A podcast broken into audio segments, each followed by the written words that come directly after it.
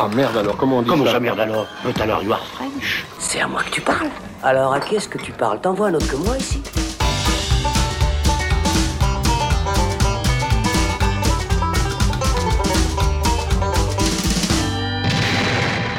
Salut, c'est Thibaut et on se retrouve dans le saloon pour faire le bilan de l'été avec une dernière tournée générale. Et oui, comme on vous l'a annoncé dans un épisode il y a quelques jours, à partir de ce mois de septembre, on change de formule et on se détache un peu de l'actualité pour parler plus largement des films qu'on aura pu voir chaque mois, qu'ils soient sortis en salle ou sur les plateformes, récemment ou non. Mais dans l'immédiat, on va donc revenir sur 10 films qui ont fait l'actualité cet été. Et quand je dis on, je parle de moi-même et de mes fidèles compères Alexandre Caporal. Salut Alex. Salut Thibaut. Ça va euh, Oui. en cette fin d'été, euh, prêt, Bah, prêt à ravi. faire le bilan calmement Ravi qu'on se retrouve un an après euh, cette émission d'été qu'on avait déjà faite. Bah ouais, c'est un peu la tradition du salon. Voilà. On va essayer Une- de garder une- ça une- quand même. ouais. Euh, Alors, de le film de l'été, oui, mais, mais ce sera sous une autre formule. C'est vrai. Florian Pouplin est aussi avec nous. Salut Florian. Salut Thibaut, salut Alex. Coucou. Coucou. Ça va Ouais. C'est cool. C'est très bien. Maintenant que les présentations sont faites, si vous êtes prêts, la 13e et dernière tournée générale, c'est parti. J'ai déjà vu des faux culs, mais vous êtes une synthèse. Et on va revenir au tout début de l'été, le 22 juin plus précisément, pour parler du film Buzz l'éclair, le dernier Pixar, réalisé par Angus MacLean, qui était déjà co-réalisateur sur Le Monde de Dory, et qui ici s'attaque au spin-off de Toy Story, puisqu'après avoir a priori définitivement bouclé la boucle de l'histoire de Woody et de Buzz l'éclair, les jouets, ici on nous propose le film que le jeune Andy, le héros de Toy Story, aurait vu gamin et dont le jouet Buzz l'éclair serait le produit dérivé. Est-ce que vous avez compris le principe Puisqu'apparemment, c'était euh, assez peu clair dès le départ pour une bonne partie des spectateurs. Ouais. Est-ce que c'était clair pour le réalisateur? Alors ça, c'est toute la Ah, question. Mais donc un film, je crois que nous trois au- au- autour de la table, on, on- on l'attendait avec autant de, de scepticisme et de crainte que de curiosité quand même, voir de voilà ce que ce que Pixar pouvait encore nous, nous proposer sur sur ces personnages-là, même si c'est pas tout à fait les mêmes personnages. Alors au final, Buzz l'éclair, ça donne quoi, Florian? Ça donne que je ne l'ai pas vu. Eh bien, voilà. Fait. ce sera le petit jeu de l'émission. Voilà. qui a vu, qui, qui n'a pas vu Tout le monde n'a pas vu tous les films, donc il y aura quelques petites surprises de ce genre. Mais en, en tout cas, pour, ben, ben, pour répondre à ta question, c'est pas du tout un film que j'attendais. Vraiment parce que tu, tu hochais la tête pendant que je, je Bah oui, présentais c'est tout ça. Parce que j'étais d'accord avec toi, parce que je ne l'attendais pas du tout. Puis ben, il m'est passé euh, au-dessus. Là, je me suis bien fait avoir du coup. Bien- Alex, bien toi, Tu l'as fait vu. la même il y a un an. hein. Oui, C'est alors, vrai. c'est vrai. Old. Ouais, c'est vrai, finalement, c'était une bonne guerre. T'étais allé beaucoup plus loin parce que t'avais vraiment fait une critique du film alors que tu l'avais pas vu. Non, je l'avais vu. C'est Thibaut qui l'avait pas vu. Ah oui, c'est toi. Ah voilà. putain. Bref. Ok. Bref, Alex, toi, tu as Oui. vu le film. Tout à fait. J'ai vu euh, ce Buzz Et qu'en as-tu euh, pensé Malheureusement. Euh, Malheureusement, d'accord. Ouais, enfin, c'est c'est peut-être un peu sévère de dire ça, mais oui, pour remonter un peu sur ce que tu disais, c'est juste. euh, on l'attendait avec autant de scepticisme que de curiosité. Scepticisme parce que bah, quand on voit un projet comme ça, euh, ah bah oui, euh, on va recycler encore et une fois Toy Story, cette saga sur laquelle Pixar peut compter, pour en faire un spin-off. Je voyais pas beaucoup d'intérêt personnellement. Ouais, ça Euh, s'inscrivait un petit peu dans toute la stratégie Disney qui nous fait une série euh, consacrée aux chiens de là-haut, une série Monstres et compagnie, Bah, euh, exactement. qui sort le, le produit Pixar. C'est ça, il y avait de quoi être euh, dubitatif aussi quand on voyait que, bon, bah, à la base, euh, ces personnages, c'est censé être des jouets, et que là, on en faisait vraiment un humain, un vrai euh, Space Ranger, euh, donc euh, en chair et en os, quoi. Donc euh, là-dessus, j'avais un peu de méfiance, et puis, en fait, plus je voyais les, les images, promos, euh, la bande-annonce et tout ça, je me disais, ah, c'est intéressant quand même, parce que ça a l'air de proposer euh, quelque chose qu'on n'a jamais vu chez Pixar, à savoir un, un vrai film de science-fiction. Et effectivement, c'en est un. Et je trouve que le point fort de ce film-là, c'est bon, voilà. On a eu Wally avant, disons, oui, quand même. ok, c'est vrai, effectivement, effectivement. Euh, mais là, on a euh, un film d'action vraiment dans l'espace, un, un vrai film de SF actionneur, si, si j'ose dire. Et là-dessus, je trouve que le film fonctionne assez bien, dans le sens où, bon, techniquement, c'est irréprochable, comme toujours chez Pixar. Et puis là, il y a une vraie, euh, comment dire, euh, euh, un vrai héritage cinéphile qui convoque justement bah, à l'appel, que ce soit Alien, Starship Troopers, Star Trek, Star Wars. Enfin voilà, on voit Interstellar. Interstellar, bien entendu, avec le, le- le principe qu'on va pas trop révéler d'ailleurs. Non, mais on, on peut dire qu'effectivement, il, assume de faire un film de science-fiction et il convoque justement tout un tas de concepts de SF assez ambitieux pour un film pour enfants, avec des histoires de paradoxes temporels, de- Eh, ce genre de choses. Exactement. Et là-dessus, je, suis- d'accord. C'est c'est tout à fait ambitieux Et, et- et ça marche assez bien. Après, bah, je trouve que ça va pas plus loin que les références qu'il invoque. C'est-à-dire que que ce soit la direction artistique ou justement euh, l'histoire et les personnages, on reste vraiment très très bas de plancher. Euh, C'est-à-dire que oui, à part les références, il y a rien de très original, il y a rien qui sort vraiment du lot. On a l'impression de voir du, déjà vu, du recyclé et surtout un scénario euh, bah, sur des sur des rails quoi, et puis qui ne dévie jamais, donc il n'y a jamais rien de surprenant. Euh, les personnages secondaires ont beaucoup de mal à exister et moi j'ai vraiment un problème avec ce personnage de Buzz puisque on a l'impression que ça nie quelque part le personnage qu'on avait fait euh, la saga Toy Story. C'est-à-dire qu'on avait ce Space Ranger qui se questionnait sur lui-même, sur sa propre existence, euh, avec beaucoup d'autodérision. Et puis c'était un personnage qui était devenu aussi presque humoristique. Et là, je trouve qu'on a un personnage totalement plat. Bah, c'est pas le même relief, personnage quoi. de toute façon. Donc effectivement, il peut être euh, assez différent. Ouais. Mais Il y a, peut-être une ça chose intéressante. en tout cas. Ouais, il y a peut-être une chose intéressante, c'est qu'on essaie de lui donner un arc quand même. Alors, il n'est pas très creusé, mais c'est un personnage, euh, bah, bah, comme l'est finalement euh, le personnage de Buzz dans le premier Toy Story, un personnage très sûr de lui, qui la joue euh, un peu trop solo et qui va justement devoir apprendre Au début, en tout cas. à ouais. collaborer euh, au fil de son aventure. Et ça, ça, ça peut effectivement être une chose euh, Mhm. intéressante. Moi, je, je te rejoins euh, dans, la, dans la déception, même si je trouve qu'il y a de belles choses dans le film. Je trouve que un des, il a vraiment le mérite d'assumer son, son concept, euh, de dire, alors on va faire euh, en gros euh, le Star Wars qu'aurait vu Andy et dont le jouet Buzz serait un produit dérivé. Et, euh, et il a le mérite au moins de pas trop se reposer sur l'héritage Toy Story, parce que voilà, il pourrait faire des clins d'œil à l'appel, alors que ça n'aurait aucun sens. Là, il y a quelques ça échos, quand même il y a de la quelques, saga, ouais. il y a quelques petits échos à, à- à certaines scènes emblématiques de Toy Story. Mm. Je pense par exemple au, Le à personnage la de scène Zorg. du. Alors, bon, Zurg, évidemment, puis on en fait quelque chose d'autre aussi, euh, qui n'est pas complètement réussi, mais qui n'est pas inintéressant. Mais il y a cette scène du, vol plané de, la fin du premier Toy Story qu'on rejoue d'une certaine manière à la fin du film. Puis il y a des petits échos qui sont assez bien sentis. Mais, même si justement il a le mérite de faire quelque chose de différent, au final, je trouve qu'il y a euh, un problème de cohérence au niveau de la forme, parce que quand on nous parle de ce film, justement, ou de, de la franchise Buzz l'éclair dans Toy Story, justement, c'est censé être Star Wars. C'est censé, censé être du space opéra, fun, de l'aventure. Et là, on a un film assez sérieux, assez euh, dramatique aussi, qui, est assez lourd à, certains moments. Et je trouve que ça manque un peu de, fun. Enfin, moi, si c'est ce, film-là que Andy est censé avoir vu, est censé être déliré dessus euh, quand il est gamin, bah, il y a un problème de cohérence entre les deux, je trouve. Et puis ça, manque vraiment cruellement d'inventivité. Moi, je pense que c'est ça aussi. Et vraiment, dans, dans la mise en scène et dans la direction artistique, on a l'impression vraiment de revoir mais tout ce qu'on a déjà vu. Il n'y a aucune scène aujourd'hui dont je me souviens, en fait, tu vois, particulièrement, si ce n'est peut-être au tout début, il y a ce moment euh, d'émotion, euh, mais qui là aussi, pour un Pixar, c'est, euh, tu, tu vois, j'ai pas envie de révéler, mais le moment Pixar, tu vois, Oui. ce- ce- cette petite touche d'émotion et de drame au début du film Ouais, qui on intervient deux justement utiliser le paradoxe temporel Exact. pour un truc assez ambitieux. Et où là, on se dit, ah, bah ça, c'est du Pixar. Et, et en fait, là, c'est limite, j'ai trouvé ça limite forcé, en fait. Tu vois, je, je trouvais ça presque artificiel de dire, bah, on va vous refaire un peu ce qu'on a déjà fait sur là-haut, par exemple, au, au début du film. Et. Et donc ce, ce film-là, c'est encore une fois un, un Pixar mineur, alors que justement il avait, euh, et notamment bah, Disney l'a mis en salle, contrairement à la plupart des, des derniers Pixar qui ont été relégués à Disney+, hein, Covid ou non, hein, on s'en fout, le, le dernier Ouais, bah, le Alerte précédent, Rouge, Alerte Rouge, était sur Disney+. il était sur. Disney+. Mm. Celui-là, il était en salle. Donc, on pouvait s'attendre, si tu veux, à une ambition formelle déjà, et puis euh, euh, en termes de, de- de richesse de personnages, euh, à part le, le petit chat qui est le sidekick, le petit Oui, chat a pas parlé. voilà, ouais. qui est très sympa, hein, euh, qui est Mm. très fun. Mais voilà, tout le film est comme ça, c'est-à-dire que ça, ça- ça se laisse regarder sans déplaisir. Moi, je peux pas, je peux pas te dire que j'ai passé un mauvais moment devant ce film. J'en suis ressorti en me disant bon bah c'était sympa, mais en fait je l'ai oublié instantanément et je me dis merde, c'est un Pixar quand même. Ouais. Et c'est Buzz l'éclair. Moi, je suis fan de cette saga Toy Story, donc la déception elle est là en fait, de se dire c'est pas plus que ça. Et ça aurait dû l'être. C'est honorable, mais, ce mais c'est pas oublié. détestable, Ouais. voilà. Hmm.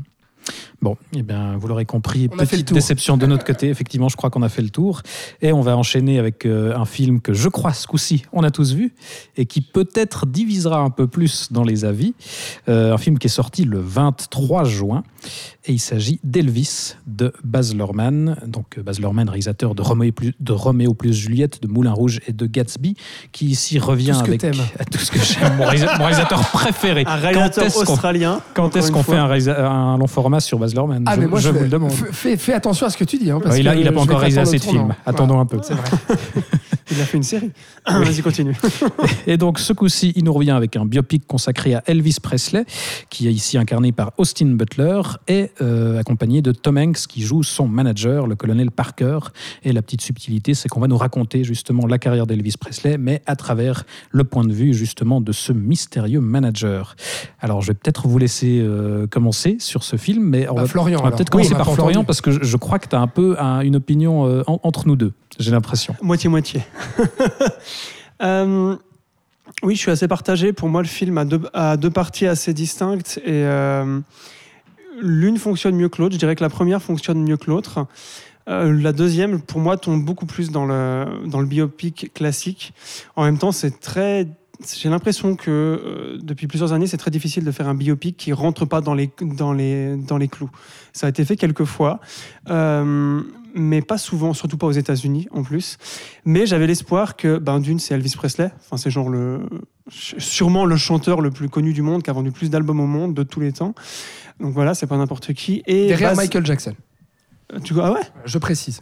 Ok, bon, excusez-moi. il faut le dire. Oui, Euh, Tu as raison. Et de l'autre côté, Baz Luhrmann, qui est quand même connu pour sa, pour, euh, pour sa grandiloquence, pour, pour ses effets visuels, euh, que ce soit du décor, des costumes, ou de la mise en scène, ou du montage, etc. Son côté rococo. Et très très rococo. Alors ça, c'est le moins qu'on puisse dire. Je pense qu'avec l'affiche, vous, euh, vous allez, enfin, vous Oui. comprenez ce que voilà.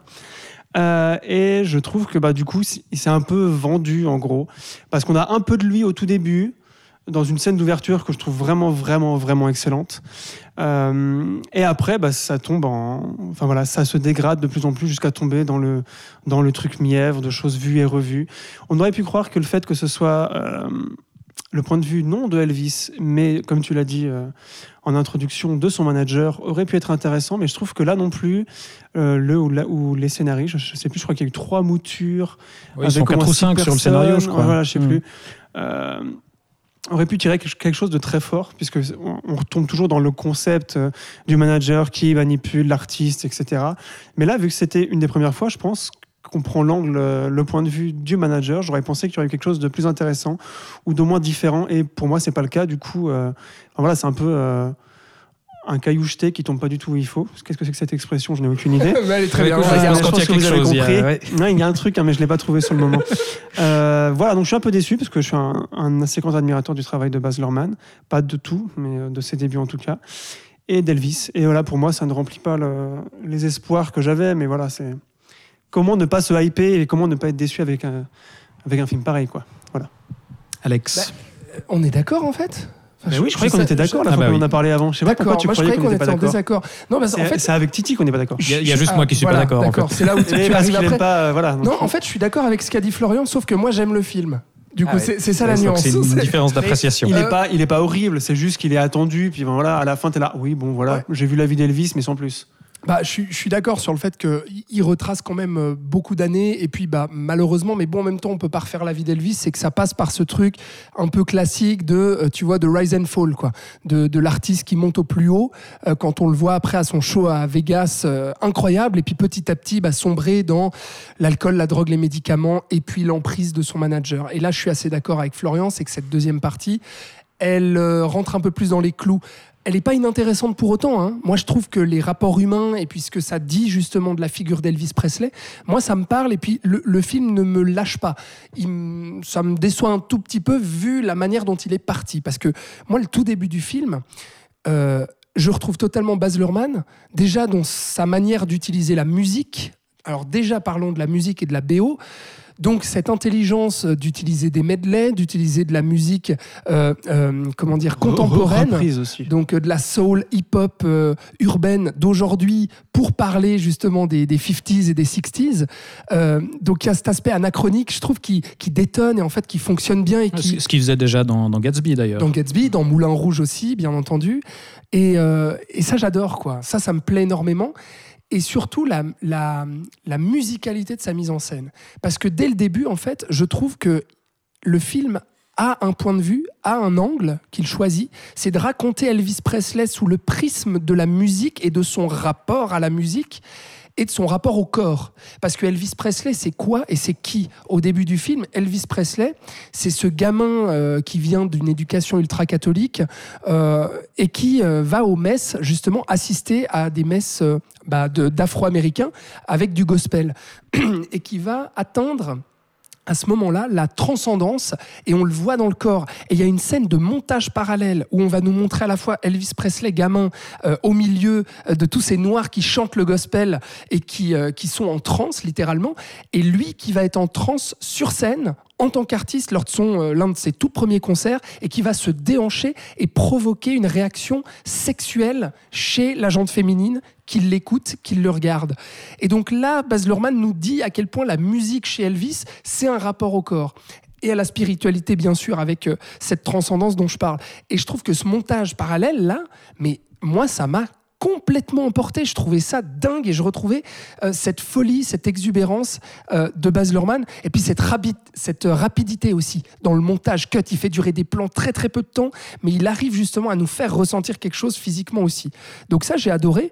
Et ensuite, il nous parle aussi d'Elvis, oui, le rapport à la culture afro-américaine, mais le rapport aussi à la subversion et au côté rock'n'roll. Et en fait, moi, tout ce que j'ai aimé, c'est aussi qu'il nous montrait, mais aujourd'hui, Elvis, pour nous, euh, 50, 60 ans, 70 ans plus tard, on se dit, bon, c'est de la musique de grand-papa. Mais il faut se dire qu'à l'époque, c'était véritablement le- l'homme à abattre, en fait, pour euh, la- l'Amérique puritaine. Et je trouve que le film arrive à nous le montrer aussi à quel point il a incarné, oui, cette figure pop, cette figure rock, mais cette figure aussi transgressive, subversive. Et quand le film joue là-dessus, je le trouve passionnant. Quand il revient sur regarder la star déchue manipulée par le, le grand manager qui voulait se faire de l'argent sur son dos, incarné par Tom Hanks, que je trouve plutôt pas mal. On a dit beaucoup de mal hein, de Tom Hanks. Oui, mais moi, j'avais un peu peur en voyant les, les bandes annonces parce qu'il avait l'air de cabotiner à mort, mais, mais au final, je trouve que ouais, il est très bien. Ça, ça correspond au personnage qui est un espèce d'ogre, euh, voilà, manipulateur, euh, euh, tout ce qu'on veut. Et, ouais, je trouve Et il lui laisse en première partie un peu de nuance, je trouve. Oui, C'est-à-dire qu'il n'y a pas cet aspect manichéen qu'on retrouve un tout petit peu quand même dans la deuxième partie, c'est ce que Florian disait. Mais que dans la première partie, je trouve qu'il y a un peu de nuance. C'est-à-dire Ah, qu'on il voit garde une Elvis, part de mystère aussi sur son passé, sa vie. On euh. voit Elvis qui fait, qui fait parfois de la merde, hein, qui n'écoute personne Mm. et qui dit bah non, je vais jouer ce concert quitte à avoir les flics au cul et puis à, à provoquer des émeutes, j'en ai rien à foutre. Et puis d'un autre côté, le manager qui parfois se trompe et assume qu'il se trompe. Notamment, je pense à cette scène de euh, de, euh, de- d'émission de Noël aussi, où à un moment donné, il se rend compte, il dit à Elvis bah oui, je t'ai pas laissé faire ce que tu voulais, j'aurais dû. Euh, donc c'est assez malin en fait tout ça. Euh, je terminerai en disant qu'Austin Butler fait une prestation hallucinante, mais vraiment, cet acteur, bah, euh, nomination aux Oscars, c'est sûr, et puis euh, je pense euh, Oscar, il le mérite très bien, parce que faut dire qu'il chante la plupart des chansons aussi. Il est méconnaissable, pour moi, il incarne Elvis totalement. Et voilà, donc à part cette, deuxième partie un peu plus en dents de scie, pour ma part, j'aime beaucoup cet Elvis de Baz Luhrmann, mais ce n'est pas ton cas, mon cher Titi. Mais non, enfin, il y, a- y y des choses que j'aime bien, mais, mais en fait, euh, c'est assez intéressant parce que moi, c'est tout l'inverse. Moi, moi j'ai beaucoup de peine avec la première partie, mais parce que voilà, de, de base, j'ai de la peine avec le style De de, Baz de Luhrmann. De- Oh, bravo Alors, Heureusement que je suis là. Oui. hein, putain. Euh, ouais, de base, moi, enfin, Moulin Rouge, moi, je, je peux pas. Enfin, pour moi, c'est vraiment le, beaucoup trop caricatural ou outrancier, kitsch, tout ce qu'on veut, et absolument Génial. pas subtil. Non, mais je, je- pour moi, c'est vraiment un cinéaste qui en fait des caisses pour pas grand chose. Oh. Euh, Enfin voilà, je- si je veux un, un montage, une mise en scène musicale, je retourne vers George Miller. J'étais Vous sûr m'excuserez. qu'il allait parler de Miller.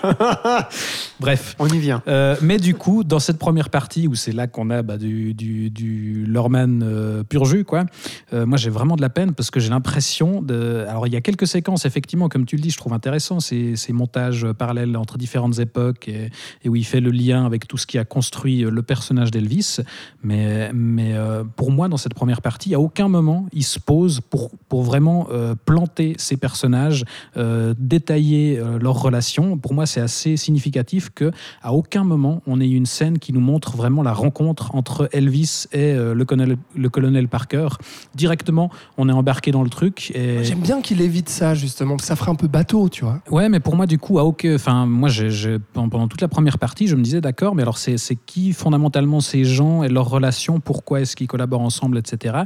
Et vraiment, dans, dans la mise en scène, j'avais l'impression alors euh, de voir au mieux un très, très, très long clip, au pire, un espèce de, de résumé des épisodes précédents d'une série, mais, mais sur 20 minutes, où c'est une succession de montages où on est. Enfin, en tout cas, moi, j'étais jamais vraiment dans la scène, j'étais constamment tenu à distance, où j'avais l'impression que c'était vraiment un montage beaucoup trop haché pour qu'il y ait vraiment euh, un récit qui, qui prenne corps. Et, et au contraire, euh, moi, à partir de, de, cette, ce- de cette scène du, du show de Noël, bah là, je trouve qu'il prend enfin le temps de se poser un peu, de- d'exposer euh, voilà, les, les enjeux entre les personnages, etc. Et toute la deuxième partie à Vegas, oui, elle est beaucoup plus classique. Tu préfères Et les moi, biopics un peu gnangnan, quoi. Non, alors non, justement, moi, les biopics, ça me fait chier. Enfin, de- dernièrement, on avait eu euh, Respect, qui était euh, une caricature du genre où on était vraiment dans les Biopic clous. Wikipédia, et quoi. Voilà, euh, c'est ça. Et non, c'est c'est pas ça que je demande, mais euh, paradoxalement, bah, quand il se pose un peu plus, puis que voilà, il prend un peu plus le temps de, de raconter vraiment une histoire, euh, bah, moi, j'étais un peu plus dans le truc. Moi, je trouve original, au contraire, de construire le personnage via la musique, via des moments justement de pure mise en scène. Moi, je trouve ça vraiment original, au lieu de passer par la naissance, l'enfance, l'adolescence, etc. Non, mais tu, peux faire un coup, film oui, qui mais- mélange les, les, les temporalités, Mhm. mais où, Et il faut où, très euh, peu de où il y a vraiment des scènes. Parce que moi, c'est c'est ça qui me manquait dans le début, c'est que pour moi, il n'y avait pas des scènes. C'était Ah vraiment ouais. des, Mhm. des morceaux choisis. morceaux de- musicaux, ouais, c'est ouais. ça. Et puis, il n'y a pas forcément besoin de beaucoup de temps pour poser un personnage. Et là, je rejoins Thibaut. C'est vrai qu'Elvis n'est très, est très peu caractérisé. Ah, je suis Il, pas il est certes tout. habité par l'acteur, et encore, je te rejoins pas du tout sur la Oh. Victa. Non, je le trouve pas si. Enfin, il fait le boulot, voilà. Oh, non, Mais je par le contre, trouve moi, pas je suis d'accord, il est non, excellent. non, non, t'es dur. Oui. Ça va, moi j'ai pas. non, quand Je même. sais pas, j'ai pas. Enfin voilà, j'ai pas, j'ai pas trouvé ça incroyable comme prestation. Rami Mais, Malek euh, peut aller se rhabiller. Il faut le dire.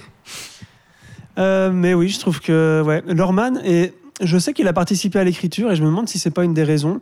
Et je me demande aussi si le fait que ce soit un biopic, donc avec une histoire quand même assez complexe, avec plusieurs, parce que quand même c'est une vie entière. Euh, j'ai l'impression qu'il a pas su gérer ça.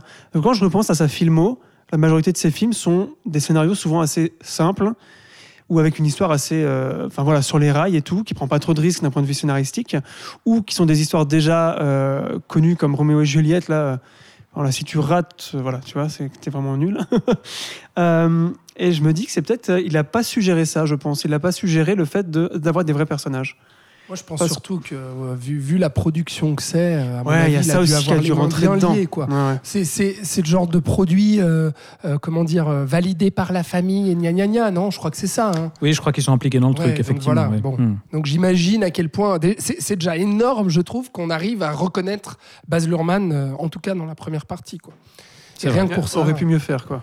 Oui. Non, puis si, il a, il a quand même réussi à me convaincre sur une moitié de film, Ah. donc c'est c'est déjà pas Mais mal. La moitié où on le C'est voit pas trop, oui. on, en retire ce qu'on voudra. Ouais, c'est ça. Bref, on va enchaîner en passant au mois de juillet, le 6 juillet, euh, date de sortie euh, de Decision to Leave, le nouveau film de Park Chan-wook, donc euh, un des grands noms du cinéma sud-coréen à qui l'on doit entre autres la trilogie de la vengeance avec le fameux Old Boy et qui revient ici après euh, qui revient ici après Mademoiselle avec un thriller Hitchcockien dans lequel on suit un policier, Hei-jun, qui enquête sur la mort d'un homme retrouvé au pied d'une falaise et qui va bien vite suspecter la veuve du défunt, mais aussi tomber progressivement sous son charme. Et on va peut-être commencer ce coup-ci avec toi, Alex. Euh, Decision to Leave, je crois que c'était un de tes coups de cœur de Ouais. l'été. Ouais, effectivement, coup de cœur de l'été, coup de cœur de l'année aussi, euh, clairement dans les meilleurs films que j'ai vus. Euh, et pourtant, je la- je l'attendais un tout petit peu, euh, comment dire J'étais un tout petit peu sceptique parce que j'ai entendu beaucoup de choses à Cannes euh, et notamment un accueil un peu plus euh, euh, frileux par rapport à d'habitude. Quoi, c'est vrai que Mademoiselle était un film qui s'était fait, son dernier film donc, qui s'était fait encenser. Moi, qui était un film qui me plaisait énormément esthétiquement parlant, mais je trouve qu'il y avait pas mal de problèmes de dans la construction du, du scénario. Et là, au contraire, moi, je trouve une une comment dire une intelligence dans, dans la construction du récit parce que c'est un film qui m'a hypnotisé totalement. C'est-à-dire qui nous fait croire au début qu'il va être ce polar sur lequel on va se concentrer en fait sur une enquête d'un meurtre. Et il le joue très très bien. Je veux dire, Park Chan-wook, il a l'habitude de faire ces thrillers euh, euh, Hitchcockiens justement. Euh, on l'a vu notamment euh, à, ses, à ses débuts, et puis euh, que ce soit la, la trilogie euh, de la vengeance où il y avait un peu de ça, mais surtout, euh, comment dire, euh, le- son film hollywoodien aussi qui était Stoker, oui, Stoker, qui était voilà. moins réussi, mais, Alors, moins mais réussi. c'était clairement euh, Mais- dans, dans ce- cette idée-là. clairement un appel à Hitchcock, Hitchcock. Et puis lui, il a toujours dit à quel point Hitchcock, c'était son grand maître à penser. Et là, je trouve qu'il joue justement avec, euh, avec le spectateur là-dessus. Il nous fait croire des choses, il nous embarque là-dedans. Et finalement, le film se révèle être euh, une histoire d'amour que je trouve mais très touchante, euh, avec des vrais moments de bravoure. Il y a un final absolument déchirant et, et dingue. Et puis des scènes assez savoureuses avec une subtilité dans la construction de cette relation amoureuse, je trouve, et notamment euh, des scènes dans la voiture, euh, des scènes avec un téléphone qui montrent à chaque fois, je trouve, au lieu, au lieu de, de verbaliser, Park Chan-wook qui montre la construction petit à petit. Ça va par des gestes, ça va par vrai, des c'est un bon réalisateur. Oui, absolument, monsieur. Non, et le puis- langage cinématographique. c'est Ça vrai. existe encore. Ah, mais Eh il oui. y a- ah, bah, je vais te laisser embrayer, Florian, mais il y a, il y a une idée par plan. C'est somptueux, cette, euh, cette réalisation, déjà. Euh, Il y a vraiment. euh, quand, quand on, quand on aime justement le, le langage cinéma, la mise en scène, on a à manger à chaque plan, quoi. À chaque fois, il a- une idée de cadrage qui est dingue. Et, et ouais, moi, ça m'a, ça m'a totalement séduit, quoi. Ça m'a totalement euh, pris. Et voilà, je, enfin, je te laisse. Je pense que tu penses la alors même chose que moi. Oui, alors moi je suis complètement. Moi, c'est le meilleur film que j'ai vu pour cette année euh, jusqu'à maintenant. Euh, Comme ça, c'est dit. Allez non, voir non, ce mais film. Vraiment, vraiment, c'est. Bah, je sais pas s'il est encore en salle, mais euh, moi je trouve ça très étonnant de la part d'un mec comme Park Chan-wook qui a quand même prouvé euh, dès son premier film commercial, donc euh, JSA, donc Joint Security Area, à quel point c'était un bon metteur en scène et à quel point il a créé un style visuel, donc dans les couleurs, dans les décors, dans tout ce qui est motif et trame, les, les lèges, lèges tapisserie, enfin tout ça, je pense que vous voyez ce que je veux dire. Et euh, pour moi, c'est marrant que tu parlais de Mademoiselle avant. Pour moi, Mademoiselle, c'était, j'aime pas trop dire ça, le, euh, le best-of Park Chan-wook en fait. Le film qui savait faire un peu, euh, tu vois, c'est Park Chan-wook qui fait du Park Chan-wook. voilà. Du coup, j'attendais pas, j'attendais plus grand-chose de ce réalisateur-là parce que malgré le style qu'il avait et tout ça, enfin voilà, j'ai toujours été un grand admirateur de ses films. Euh, et entre-temps, euh, ça n'a pas été noté, mais il a fait une série télé, une mini-série qui s'appelle The Little Dr- Drummer Girl, avec Michael Shannon et Florence Pugh. Donc il l'a fait, euh, c'est une coprode anglaise et américaine, je crois. Et où là, il revenait à une mise en scène beaucoup plus classique, mais beaucoup plus, entre guillemets, maîtrisée, c'est-à-dire que tu voyais que c'était très très bien millimétré et tout, mais moins dans les couleurs, dans... voilà. Et J'étais là, ah tiens, il tente un nouveau truc, et c'était un film d'espionnage. Enfin, c'était une série d'espionnage basée sur John Le, Le Carré, donc vraiment un espionnage à fond. Et, euh, et j'étais là, ah tiens, il tente quelque chose d'autre, mais je reconnaissais pas trop son style. Donc je me suis dit, voyons voir ce qui va se passer après. Mais alors j'étais à mille lieues de, voir ce film-là, qui pour moi, comme tu l'as dit, au niveau de la, moi, c'est la mise en scène qui m'a vraiment foutu, foutu dedans. Pour une fois que je suis d'accord avec un prix de Cannes, enfin là, je trouve que c'est vraiment mérité le prix de la mise en scène qu'il a eu. Euh, comme tu dis, chaque plan, euh, chaque plan, c'est ça. Et on dit pas ça, c'est pas une manière de parler. hein. Vraiment, chaque plan pendant deux heures et quart, il y a, euh, y a une idée, il y a une expérimentation qui fonctionne. Et c'était comme si c'était du, comme si c'était du Godard grand public tout le temps. Et j'ai été complètement soufflé par ça. Et euh, à chaque plan, euh, étonné tout le temps, j'étais là, putain, c'est possible encore. Oh putain, il fait ça. Des trucs auxquels, Ouais, et même en tant que là, spectateur, pensé, tu même en tant que spectateur, voilà, Ouais. tu t'y attendais pas. Et, euh, Et il joue, enfin, il joue, il joue sur les Et détails. même et pour le mettre en scène des dialogues, hein, parce que c'est un film non, mais oui, aussi euh, oui, beaucoup sur a le le chant- dialogue. il n'y a pas de chant contre chant normal. Bah, no- notamment toutes les scènes d'interrogatoire où Parce il joue justement beaucoup, avec euh, les gens qui sont du côté de la vitre de Ah ouais. l'autre. Enfin, Non, puis même la génial. position des têtes dans le champ contre champ, ça veut dire quelque chose. Il filme une main, ça veut dire quelque chose. Euh, Il y a un truc qui bouge, euh, le point se perd, ça veut dire quelque chose. Enfin voilà, c'est euh, c'est super impressionnant. Je crois que j'ai jamais, enfin, j'ai rarement vu un film depuis. Enfin voilà, moi je suis vraiment soufflé par la, je suis vraiment soufflé par ce qu'il a fait. Moi, et ça m'a beaucoup Et ému je trouve ça aussi, hein. fou. euh, oui, alors après il y J'ai avait eu ça. les poils sur Enfin, certains moi, j'ai eu plans, euh, l'émotion de la mise en scène, ce qui est rare. hein. Et ensuite, comme, comme tu l'as dit, l'histoire qui est vraiment qui te prend à contre-pied euh, toutes les attentes que tu peux avoir, euh, et qui pour moi du coup va euh, fait certes référence à Hitchcock, mais va au-delà de Hitchcock puisqu'il te propose complètement autre chose. Et euh, bah, en enfin, fait, voilà. Enfin, Thibaut, je sais pas ce que tu en penses. Ouais, mais- non, alors je, je plus sois à tout ce que vous avez dit. Et justement, Ah ce que je trouve. euh, ah ouais. Euh, Pour une fois, on est d'accord sur ce film-là, en tout cas. Euh, mais oui, ce que je trouve hyper intéressant, c'est que oui, euh, c'est un, thriller Hitchcockien. Et en fait, ce qui, est intéressant, c'est que c'est vraiment construit en deux parties. Il y a toute une première partie où là, enfin, ça pourrait être un film en tant que tel. Ça pourrait s'arrêter à la fin de cette première partie et ce serait du pur thriller Hitchcockien avec justement une relation d'attirance entre un policier et la femme sur laquelle il enquête. Et voilà, femme vénéneuse, tout ce qu'on veut, machin, la figure Hitchcockienne, et un jeu de manipulation entre les deux. Et finalement, on arrive à la fin de cette partie, on pourrait avoir un film entier, mais le film continue. Et là, je trouve que déjà à ce moment-là, il y a une espèce d'excitation de se dire Ah, déjà ça, ça, me suffisait, mais en plus, il va plus loin. On Et- change et de lieu aussi. et Ouais, il y a changement de temporalité aussi. Mm. Et, toute cette deuxième partie, comme tu le dis, Ouais, on est beaucoup plus tout d'un coup dans. C'est ça, et on est beaucoup Mhm. plus dans l'émotion. Avant, c'est du pur thriller. Là, on a toujours de la tension, évidemment, mais on est vraiment plus dans la relation entre les deux. Et, et- et jusqu'à ce, ce final qu'on va pas révéler pour ceux qui l'auraient pas encore vu, mais qui effectivement euh, à- à À couper le déchirant. Mais enfin, c'est une idée tragique euh, assez magnifique, je trouve. Et ouais, c'est un film euh, très très riche. C'est ça qui, c'est- rare de voir des films qui proposent autant en termes de voilà de mise en scène, de narration, d'écriture, de, de jeu aussi, parce que les comédiens sont excellents. Ouais, excellent, effectivement. Donc oui, grand grand mais, film. mais je suis d'accord sur Grand, la surprise. C'est que vraiment, quand ça La switch, deuxième partie, ouais. T'es là, Et- mon Dieu, qu'est-ce qui va se passer? Ouais, qu'est-ce En tant qui que va se ce, passer, ce- ce- ce exactement, ouais. spectateur, t'es là. Et, euh, les codes, ils sont encore là, mais Ouais. sauf que vu qu'il a déjà, déjà tout fait avant, oui, tu sais Et pas là, du tu tout où sais- il t'emmène. voilà. Et Ça, alors là, je peux te dire que ça Ouais, bah travaille. hein. justement, on recommande à, à vous qui nous écoutez et qui ne l'auriez pas vu, renseignez-vous le moins possible dessus. Puis, enfin, moi, c'est ce que j'ai fait. Je suis allé le voir en en sachant quasiment pas sur, euh, sur l'intrigue. Et, et c'est c'est hyper ludique, c'est ouais, c'est assez réjouissant. C'est assurément dans les films de l'année, donc. Absolument. le film suivant figurera-t-il aussi euh, dans les films de l'année On va le voir. Euh, là, on est le 13 juillet, date de sortie de La Nuit du 12. Attention Ah. à ne pas mélanger les dates. De, Ah, le de- 13. Oh, pas mal.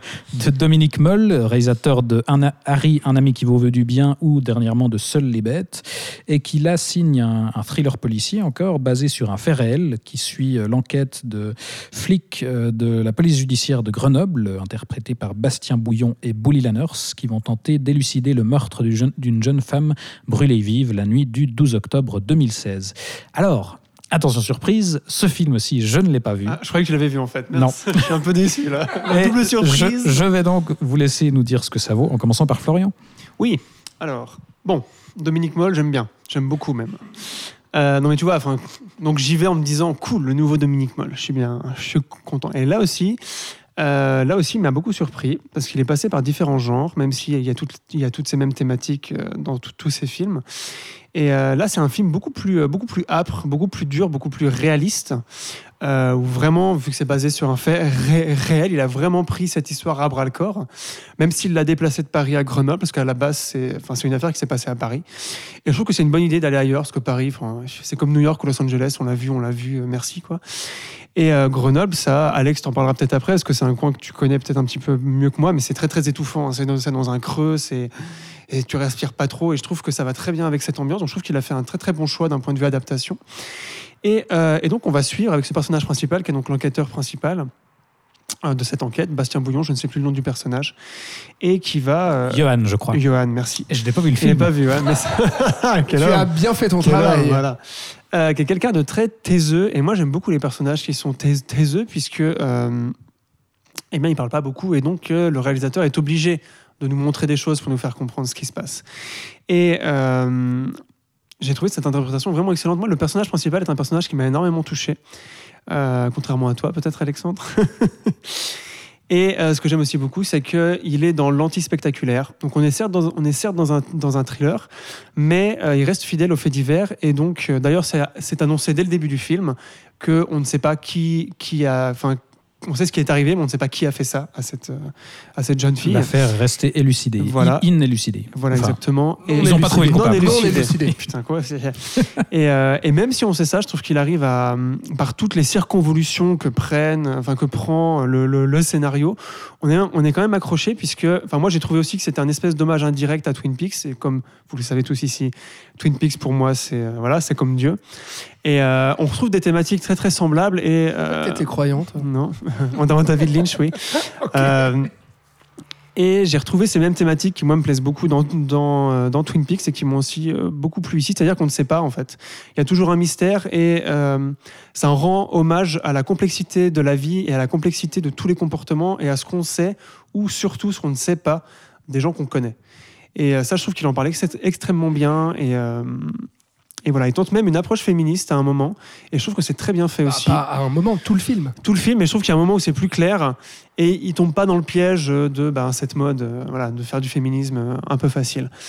Euh, ouais, voilà, c'est un film qui m'a beaucoup touché malgré son côté très très froid et très très terre à terre. Quoi, en Bah, fait. le- le- le- L'aspect féministe dont tu parles, c'est qu'à un moment donné, le flic se rend compte, enfin comment dire, la, la, la déduction en fait de, de, de la cause de ce, de ce meurtre, c'est, euh, il arrive à la conclusion que bon bah elle est morte uniquement parce que c'est une jeune fille quoi. C'est-à-dire qu'il y a, il y a rien, il y a rien qui nous montre dans l'enquête euh, qui avait euh, comment dire euh, bah, effectivement un ah comment on appelle ça dans le terme judiciaire merde Un coupable idéal, non pff, non, une raison de tuer, un motif. Un mo- voilà, un motif. mobile. Un mobile, voilà. Voilà. Putain, je vais y arriver. On a de la peine avec les termes. Bref, hein. effectivement. C'est Euh, un film complexe, hein, il, faut, donc- il faut le digérer. Non, mais, tout l'in- tout l'intérêt, c'est ça, en fait. C'est c'est le fait que l'enquête reste non élucidée. Et que chaque suspect qu'on va voir, chaque homme qui va passer en interrogatoire du flic, bah en fait, ça nous trouble à chaque fois parce que chaque homme pourrait, chaque suspect pourrait être le tueur idéal, en fait. Tellement il y a de, de subtilité, je trouve, dans le traitement notamment de ces interrogatoires, où on se dit, mais en fait, euh, chacun de ces hommes euh, pourrait avoir une raison. Parce que Non, ce qui et nous en fait, indirectement, Oui. ils, ils le sont. Indirectement. Oui, parce que- ont contribué, en fait, à. Tu vois Ouais, parce Ouais. que euh, on nous fait comprendre que euh, cette jeune fille euh, avait pas mal d'aventures. Donc euh, du coup, en fait, ils vont retracer un peu tous les hommes qui ont eu Comme affaire à cette, euh, à cette fille. Voilà. Et puis, euh, on se rend compte finalement, on, on commence à douter. Et là où je trouve Dominique Moll est très très fort, je vais juste préciser que je le connaissais pas avant ce film en tant que metteur en scène. Je le connaissais uniquement en tant que scénariste parce qu'il a euh, longtemps travaillé avec euh, Gilles Marchand, euh, notamment sur des super films comme Dans la forêt ou euh, Qui a tué Bambi. Euh, et puis euh, Le Nouveau Monde aussi, voilà. Euh, bref. Et là, je trouve qu'il est super fort pour nous tenir en haleine, alors qu'on sait pertinemment, le film nous le montre avec un carton, voilà, cette affaire est non élucidée, on ne trouvera pas le coupable. Et en fait, il nous fait douter, nous-mêmes spectateurs, on est impliqués dans l'enquête et on se dit, non mais là c'est lui. Et après on se dit, non mais, non mais là c'est lui. Ah mais je suis sûr qu'on va apprendre la chose, quoi. Je suis sûr qu'à un moment donné, il va y avoir un Ouais. indice. Mais Alors, tu, tu qui va nous citais, faire pencher, tu citais. Twin Peaks. Moi, je, enfin, euh, je pense aussi à Zodiac, dans le même type d'affaires euh, non élucidées. Tout à fait. Et, euh, est-ce qu'on ressent aussi, enfin, je sais pas si c'est une influence spécialement. Alors pas de- du tout en termes de style. Ouais. Vraiment pas, parce que là, il y a euh, justement ce côté, on n'est pas du tout euh, dans ce thriller euh, à l'américaine, on est vraiment dans ce côté bah, très Très français, documentaire, en et très, fait. puis très français. ouais. Très très français. Euh, il- euh, Florian parlait effectivement de la région Rhône-Alpes qui est mise en image avec le, le- ces vallées étouffantes entourées de montagnes. C'est assez efficace, mais surtout sur ce côté, bah, en fait, les flics, c'est pas, euh, tu vois, les, les flics ou les détectives dans les films américains. Ils n'ont pas de moyens. Ce sont ici de sim- un téléphone est tombé par terre ou une télécommande. Télécommande, tout va bien. Euh, de simples, ce sont de simples fonctionnaires d'État qui essayent de faire le mieux qu'ils peuvent. Ils sont sous-effectifs, ils n'ont pas de affrontent- budget. ouais. Et C'est exactement, Ouais. Et ça aussi, c'est une thématique. tout à fait. Et qui affrontent des événements, mais horribles. Et Gilles Marchand va nous montrer l'horreur en fait du drame dès le début. Il y a des images vraiment très très dures à supporter. Euh, je préfère le dire aussi. Et euh, voilà, en fait, c'est c'est un film qui a beaucoup mûri dans mon esprit parce que quand je l'ai vu, j'ai été. euh, Décontenancé. Ouais, Par- su- par- surtout par, par, une, euh, par une certaine approche amateuriste. Non, Des plus- acteurs, non plutôt par Non, oui, oui, des acteurs. Ouais, plutôt hein. par l'interprétation notamment de Bastien Bouillon, c'est comme Oui. ça qu'il s'appelle l'acteur principal. Euh, vraiment, je n'arrivais pas du tout. Ça me sortait du film. Je disais mais il joue vraiment comme un pied, ce mec-là. C'est pas possible quoi. Alors Florian disait c'est un taiseux. Ouais, mais moi j'aurais aimé qu'il soit davantage taiseux. Et au final, j'aime son personnage. Pas vraiment son interprétation, mais son personnage, je le trouve intéressant. Mais même dans les dialogues, il y avait des, enfin, il y avait des dissonances parfois. Il y avait pas mal de, d'incohérences aussi dans, dans, dans le réalisme qu'il veut montrer aussi, notamment dans les réactions de certains figurants ou de certains personnages qui peinaient. euh, voilà. Et au final, le film a beaucoup mûri parce que pour toutes les raisons qu'on vient d'évoquer là, en fait, ça a fait énormément de chemin dans mon esprit et je me suis dit, ah ouais, quand même, quand même, c'est assez balèze euh, le tour de force qu'il arrive à faire là et, et tout ce que ça invoque justement sur, euh, sur le féminicide et tout ça qui, a, qui m'a beaucoup, euh, beaucoup fait réfléchir en fait. Et euh, ouais, c'est un- vraiment un très bon film. Oui, bah en tout cas, vous donnez bien envie. J'espère que ceux qui nous écoutent auront, comme moi, été convaincus par la nécessité de, de le rattraper. On enchaîne. Ouais, avec enchaîne un- pitch, je vais chercher des bières. Voilà, très bien. Bah, magnifique. On enchaîne avec un film euh, alors où on, reste aussi dans une certaine forme d'horreur et peut-être avec un, un lien thématique puisqu'on va parler de Men, sorti le 27 juillet, nouveau film d'Alex Garland, donc à qui on devait déjà Ex Machina et Annihilation, qui euh, propose ici un récit d'horreur dans lequel la jeune Harper, jouée par Jessie Buckley, assiste au suicide de son mari violent juste après lui avoir annoncé qu'elle voulait divorcer. Et donc forcément traumatisée, elle va se réfugier dans la campagne anglaise en espérant trouver le calme, mais elle va vite euh, ressentir euh, le malaise face aux différents hommes de la région qui sont tous interprétés par le même acteur, Rory Kinnear. Alors, Florian, penses-tu, Thibaut? Hein? Tu, tu n'as pas ah, encore tu, veux que commencé. moi, tu veux que moi je commence? Bon, bah, je peux commencer, écoute. Euh, alors moi, je, je trouve, ça, ça correspond en fait à, ce que je pense de, de, tous les tous les travaux d'Alex Garland, c'est que je je pense que c'est un gars qui est plus intéressant quand il signe les scénarios pour d'autres metteurs en scène. Il a notamment euh, scénarisé euh, plusieurs films de Danny Boyle, c'est lui qui avait écrit Sunshine. Il avait écrit le livre, enfin le roman La plage, et bah, du coup Danny Boyle l'avait aussi adapté. Et euh, je trouve que quand il met lui-même en scène ses, ses scénarios, bah, notamment Annihilation, bah, c'est souvent malheureusement un peu lourdingue dans l'exécution. Euh, il, volontiers euh, pour la binge, merci Alexandre qui est en train de décapsuler. concentrer, le tout pauvre. ça. Je, je vois des bières qui sont décapsulées autour de moi, c'est- difficile de se concentrer. Quelle Voilà. horreur. On devrait faire Euh, un film qui s'appelle Beer. Ce serait une idée. Santé.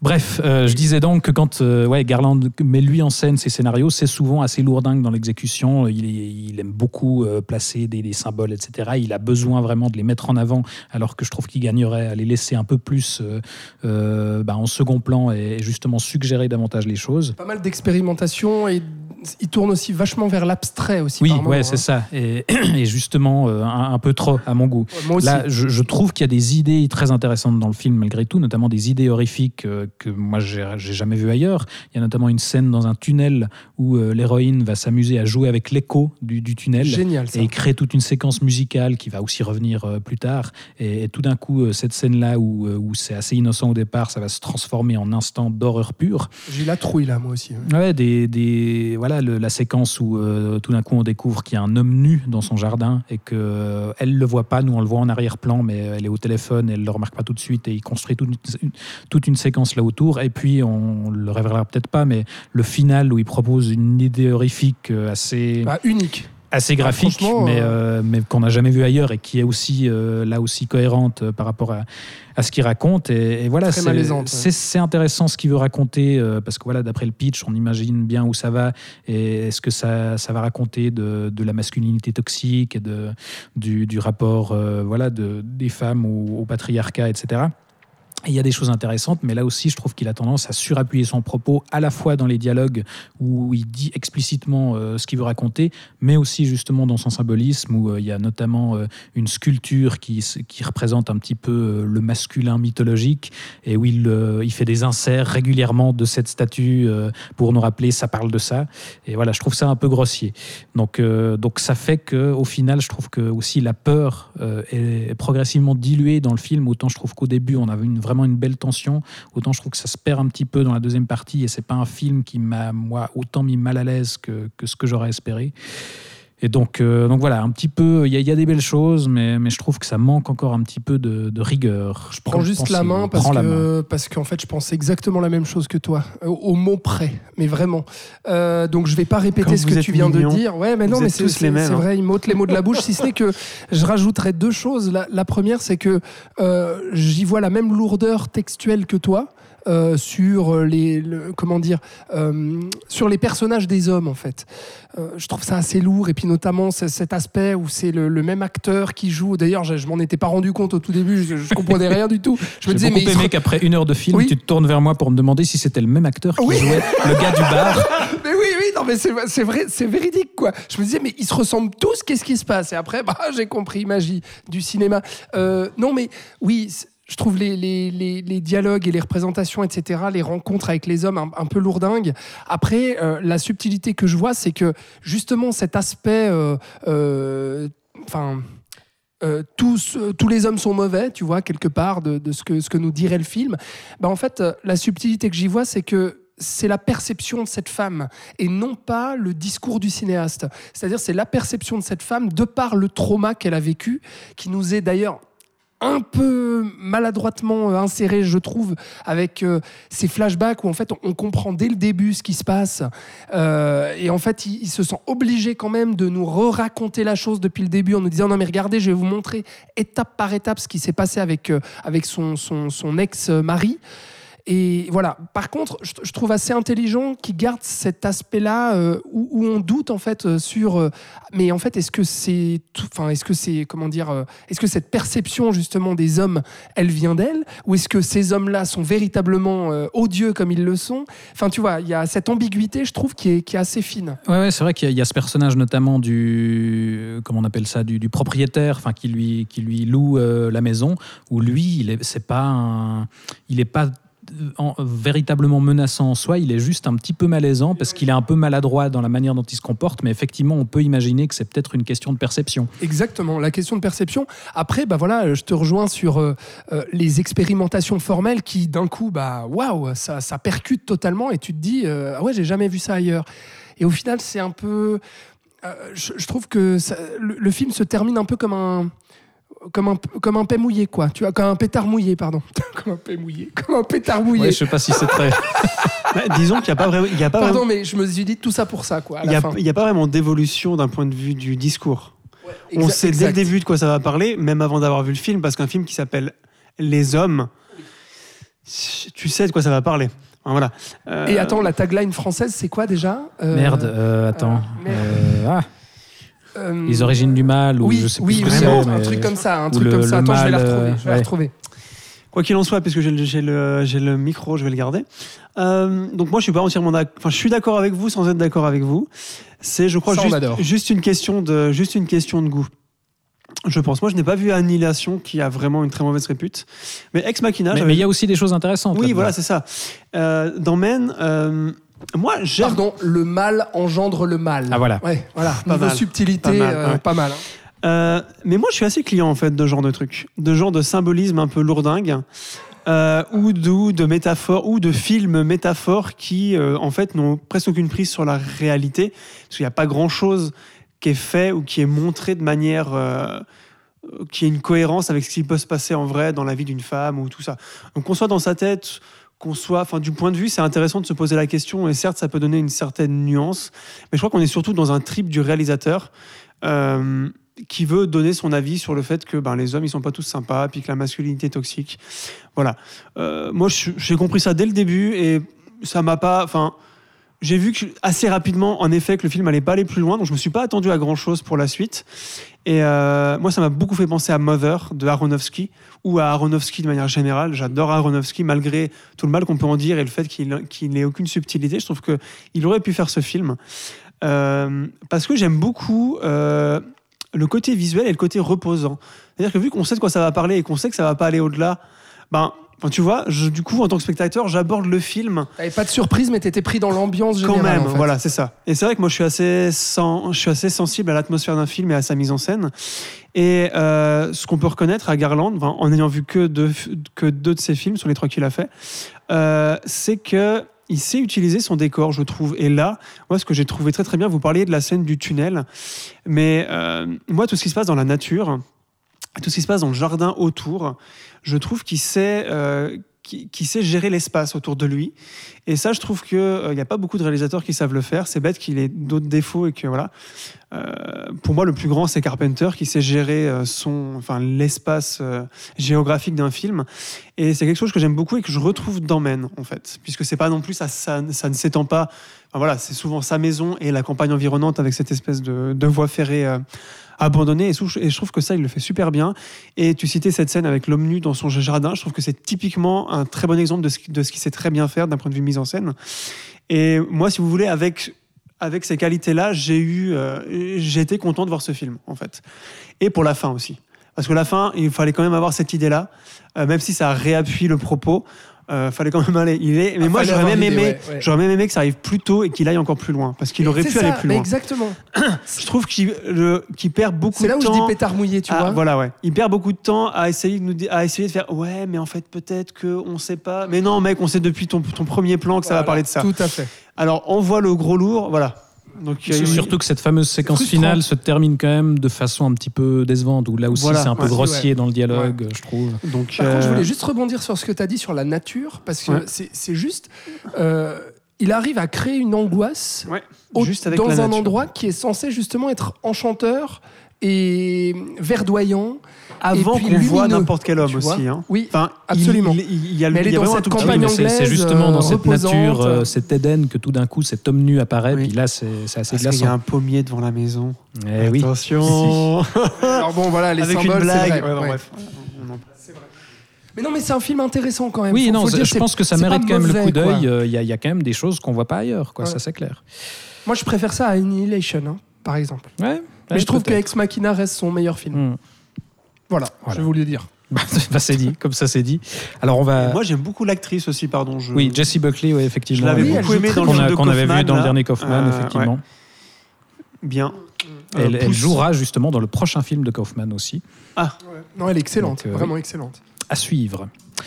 On va euh, passablement changer d'ambiance euh, puisqu'on va euh, embarquer pour le 4 août, date de sortie de Bullet Train. Mon film J'aime préféré. bien le côté chronologique Hein comme ça. Mais oui, c'est bien. Écoute, C'est un peu, tu vois, Comme ça, on sait où on n'a va. aucune surprise. Alors, on l'a tous vu celui-là? Et on l'a tous vu, Oh. je crois. Ah On a tous vu ce, ce nouveau chef-d'œuvre. Alors, On va de- s'écharper, c'est ça? Bon. Alors tu peux le dire. D'accord. Puisque- Puisqu'on a ici affaire à, à la- au nouveau méfait de David Leitch, Oh, donc comme tu. Co-réalisateur du premier John donc, Wick, hein. euh, et réalisateur tout seul de Atomic Blonde, Deadpool 2 et du spin-off de Fast and Furious Hobbs and Shaw. Ouais, donc que des merdes. Que des chefs d'œuvre.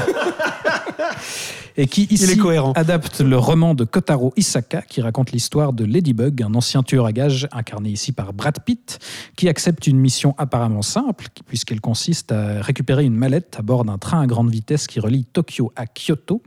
Mais l'affaire se révèle plus compliquée que prévu puisqu'à bord du train se trouvent d'autres tueurs interprétés entre autres par Aaron Taylor Johnson, Joey King ou Brian Tyree Henry. Alors, on va peut-être commencer. Alors, par qui on commence Qui, qui a Oh, envie par de- moi, du coup. Oui, tu veux commencer Bah par, euh, par les dithyrambe et puis ensuite on... Oh, du tyran, non, non, Bah, quand si, t'as va t'as aller adoré, t'as adoré. Non, mais. Non, non. Alors, je vais, je vais poser le contexte et que. euh, bah, J'étais dit. bourré. Non, tu, mais tu as entendu le directeur arti- artistique de Locarno qui qualifiait le film de, de modèle de, de film Ouais. postmoderne qui, devait être, euh, qui devrait être montré dans les écoles de cinéma. Eh ben sans nom de. Dieu.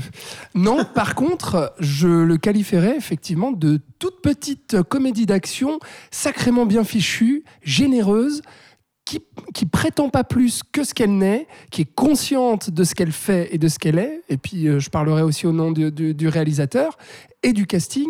Tout le monde s'éclate. Et le spectateur s'éclate aussi. En tout cas, moi, j'ai pris un pied pas possible, tout en voilà, en gardant les limites que euh, conscientes de par rapport à ce qu'est le produit même.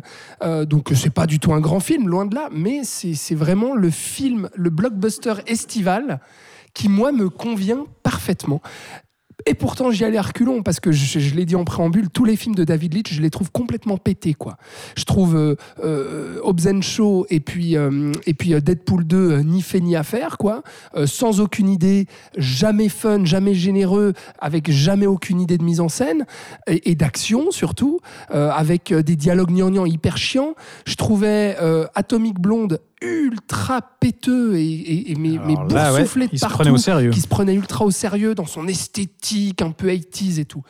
Et là, je trouve qu'enfin, je sentais le, le, le cascadeur, tu vois. L'auteur. Un peu ça. Non, pas l'auteur, mais vraiment justement au contraire, le cascadeur sale gosse qui sait que ce qu'il aime bien, eh ben, c'est euh, c'est foutre des torgnoles, c'est que les personnages se foutent des torgnoles et c'est avoir des scénarios rocambolesques qui vont puiser euh, dans l'univers de Tarantino ou de Guy Ritchie. Et puis clairement, il, il ne va jamais faire autre chose que ça. C'est de la citation pure et dure des, des, des, des cinéastes qu'il admire, quoi. On est plus Donc- dans du Guy Ritchie que du, du Tarantino. Alors on là, est hein. plus dans du Guy Ritchie que dans du Tarantino, je suis tout à fait d'accord. Mais moi, ça me, ça me va dans le sens où je, je trouve qu'il y a sans arrêt des rebondissements, euh, qui- moi, qui me font marrer, quoi. L'histoire de, l'histoire de, de, de la bouteille d'eau, euh, l'histoire du serpent, enfin, que des trucs comme ça, abracadabrant, le personnage de Brad Pitt, mais Brad Pitt qui s'éclate dans ce rôle Lui, il est bien, ça, un je suis de, de gaillard, euh, de vieux Qui beau euh, surfeur qui dit avoir la poisse alors qu'en fait il a un cul pas possible. euh, Voilà. Euh, dans ce train à grande vitesse, donc le Shinkansen au Japon, euh, qui euh, s'arrête que une minute euh, à chaque arrêt et puis ensuite euh, qui va jusqu'à 500 km/h, je crois, c'est quelque chose comme ça. Enfin bref, il va très fiche. très vite en tout Il cas. va très très vite, voilà. Et puis euh, voilà, avec des dialogues bien sentis, avec un humour, euh, moi qui potage qui m'a fait bien marrer. C'est un film de potes, à voir entre potes, avec des bières et des pizzas. Et pas plus que ça. Et, et moi, ça me va parce que le film ne prétend jamais être autre chose. Ça m'a livré exactement ce à quoi je m'attendais quand je suis allé au cinéma. Enfin, même plus, parce que du coup, j'y allais en me disant merde, un nouveau David Leitch. euh, J'espère au moins. Eh Ben oui, c'est généreux. Franchement, là, on peut le dire. Il y a de l'action sans arrêt, il y a des rebondissements sans arrêt, un scénario euh, euh, abracadabrant avec euh, ces histoires de, de mafieux J'ai un l'impression peu que tu- gogol. j'ai- Voilà. l'impression que tu te répètes. Je me répète, bah alors je te laisse la parole. Moi, j'aimerais qu'on Qu'est-ce qu'on demande de plus que ça, Florian J'aimerais qu'on revienne à la base et tout simplement dire que c'est un bon film de merde. Puisqu'il n'est pas. Enfin voilà, il faut arrêter de lui trouver des, excuses à ce monsieur. Euh, non, alors oui, au début, j'étais j'étais aussi un petit peu emballé. Voilà, bon, oui, c'est drôle, machin et tout. Le problème, c'est qu'au bout d'un quart d'heure, enfin, tu comprends vite que l'humour va rester le même et qu'il va y avoir de l'ardite, etc. Et c'est exactement ce qui se passe. Horrible, d'autant plus que aux trois quarts du film ou à la moitié du film, il se dit tiens, il va y avoir du drame dans mon film en fait, et il va y avoir des personnages. Je vais un peu essayer de les construire parce que bon, ils, ils arrivent à Kyoto à un moment. Enfin, il faut qu'ils arrivent à, Ky- à Kyoto et là, il va y avoir un gros méchant, donc il va se passer des choses. Donc il faut quand même qu'il y ait de la tension. Donc pour de la tension, il faut qu'il y ait des personnages un peu crédibles. Et là, il se met en tête d'humaniser ces personnages, mais d'une En très manière. peu de temps, il y arrive. Moi, je trouve, j'étais assez ému avec les, le duo là de Sérieux? Aaron Taylor Avec les Johnson frères, et l'autre. Ouais, grave.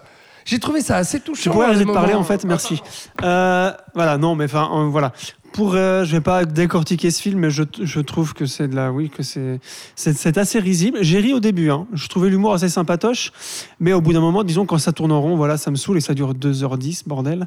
Oui, c'est là. Euh, je trouve Brad Pitt euh, à vomir. Euh, je crois que c'est sa pire interprétation que j'ai vue de ma vie. Et je repense à sa carrière et ça le sauve, hein, enfin, tu vois. Euh, Il est juste là pour s'amuser, quoi. mais moi, j'ai pas envie de voir un film où les gens s'amusent. Oh, oh, bah voilà, monsieur veut voir Tu un film où les gens sont sérieux. Mais pas du tout. Il y a des films où les gens s'amusent et où ils font de la qualité. Ah David Leitch, Leitch n'est pas capable de faire ça et il embarque des bonnes personnes avec lui. Le mec qui joue la, la- attends, mais je vais, je vais pas le dire, mais est-ce qu'on parle de l'acteur qui joue le- la mort blanche? Génial. Mais non, c'est Oui, mais bon, horrible. après lui, c'est c'est- pas la première fois qu'il cabotine Oui, et non, qu'il voilà, fait dans des, un des caméos merde. comme ça, Ouais. bah, c'est trop drôle. Euh, non, c'est c'est nul. C'est nul, c'est trop long, euh, c'est pas crédible pour un sou. euh, Mais je vois pas mal comment mis en t'as ton scène. plaisir, toi. hein. C'est mal mis en Mais scène. c'est Les marrant scènes parce que d'action justement- pour un mec qui était, pardon, je finis juste Ouais. sur ça. Pour un mec qui était cascadeur Ouais. et qui était de, de ré- réalisateur de deuxième unité de scènes d'action, quoi, je sais pas quoi. Il ose venir au Japon faire un. Enfin, je pense que ça n'a pas été fait au Japon. Il ose euh, euh, appeler des arts martiaux, enfin invoquer des arts martiaux asiatiques et faire une mise en scène pareille, mais il devrait avoir honte, ce gars. Les scènes d'action où il y a du kung-fu ou du karaté ou du combat au sabre, mais j'ai jamais vu un truc aussi mal filmé de Oh, toute c'est ma pas vie. vrai, non, Si, non. Alors, c'est plat C'est comme horrible. tout, C'est mais bah, c'est- c'est ça que fait le dis, café. c'est- Non, non, Non, c'est mais les, le les café. chorégraphies peuvent être sympas à l'occasion, mais c'est c'est pas bien mis en scène. Non, Non, c'est c'est pas pas bien mis en scène, mais c'est c'est pas là que mal tu vois en que scène. sur John Wick, euh, c'était peut-être plus euh, la moitié euh, Chad Stahelski qui faisait quelque chose, quoi. Non, mais mais- t'es d'accord, c'est pas mal mis en scène, c'est pas, pas illisible l'action. Enfin, je veux dire, c'est pas mal alors, euh, découpé. ça dépend. Le, le final euh, où tout pète, euh, moi personnellement, je trouve ça, Ça m'a assez, tellement fait rire, moi. assez laid. Ah oui, justement, laideur ouais, assez- c'est clair. assez terrible. Mais justement, je trouve, je trouve drôle que tu, tu dises sur ce coup-ci, contrairement à Atomic Blonde, là, il se prend pas au sérieux tout ça. Moi, je trouve qu'au contraire, il se prend beaucoup au sérieux et il est persuadé de faire le summum du fun et du cool. Pour moi, enfin, dès le départ, moi, j'étais euh, horripilé par le, le ton où j'avais l'impression que tous les personnages auraient pu être joués par Ryan Reynolds parce que c'est vraiment tous des espèces de, petits blagueurs qui, qui font euh, des, monologues et qui balancent des, punchlines de stand-up euh, drôles une fois sur euh, quatre.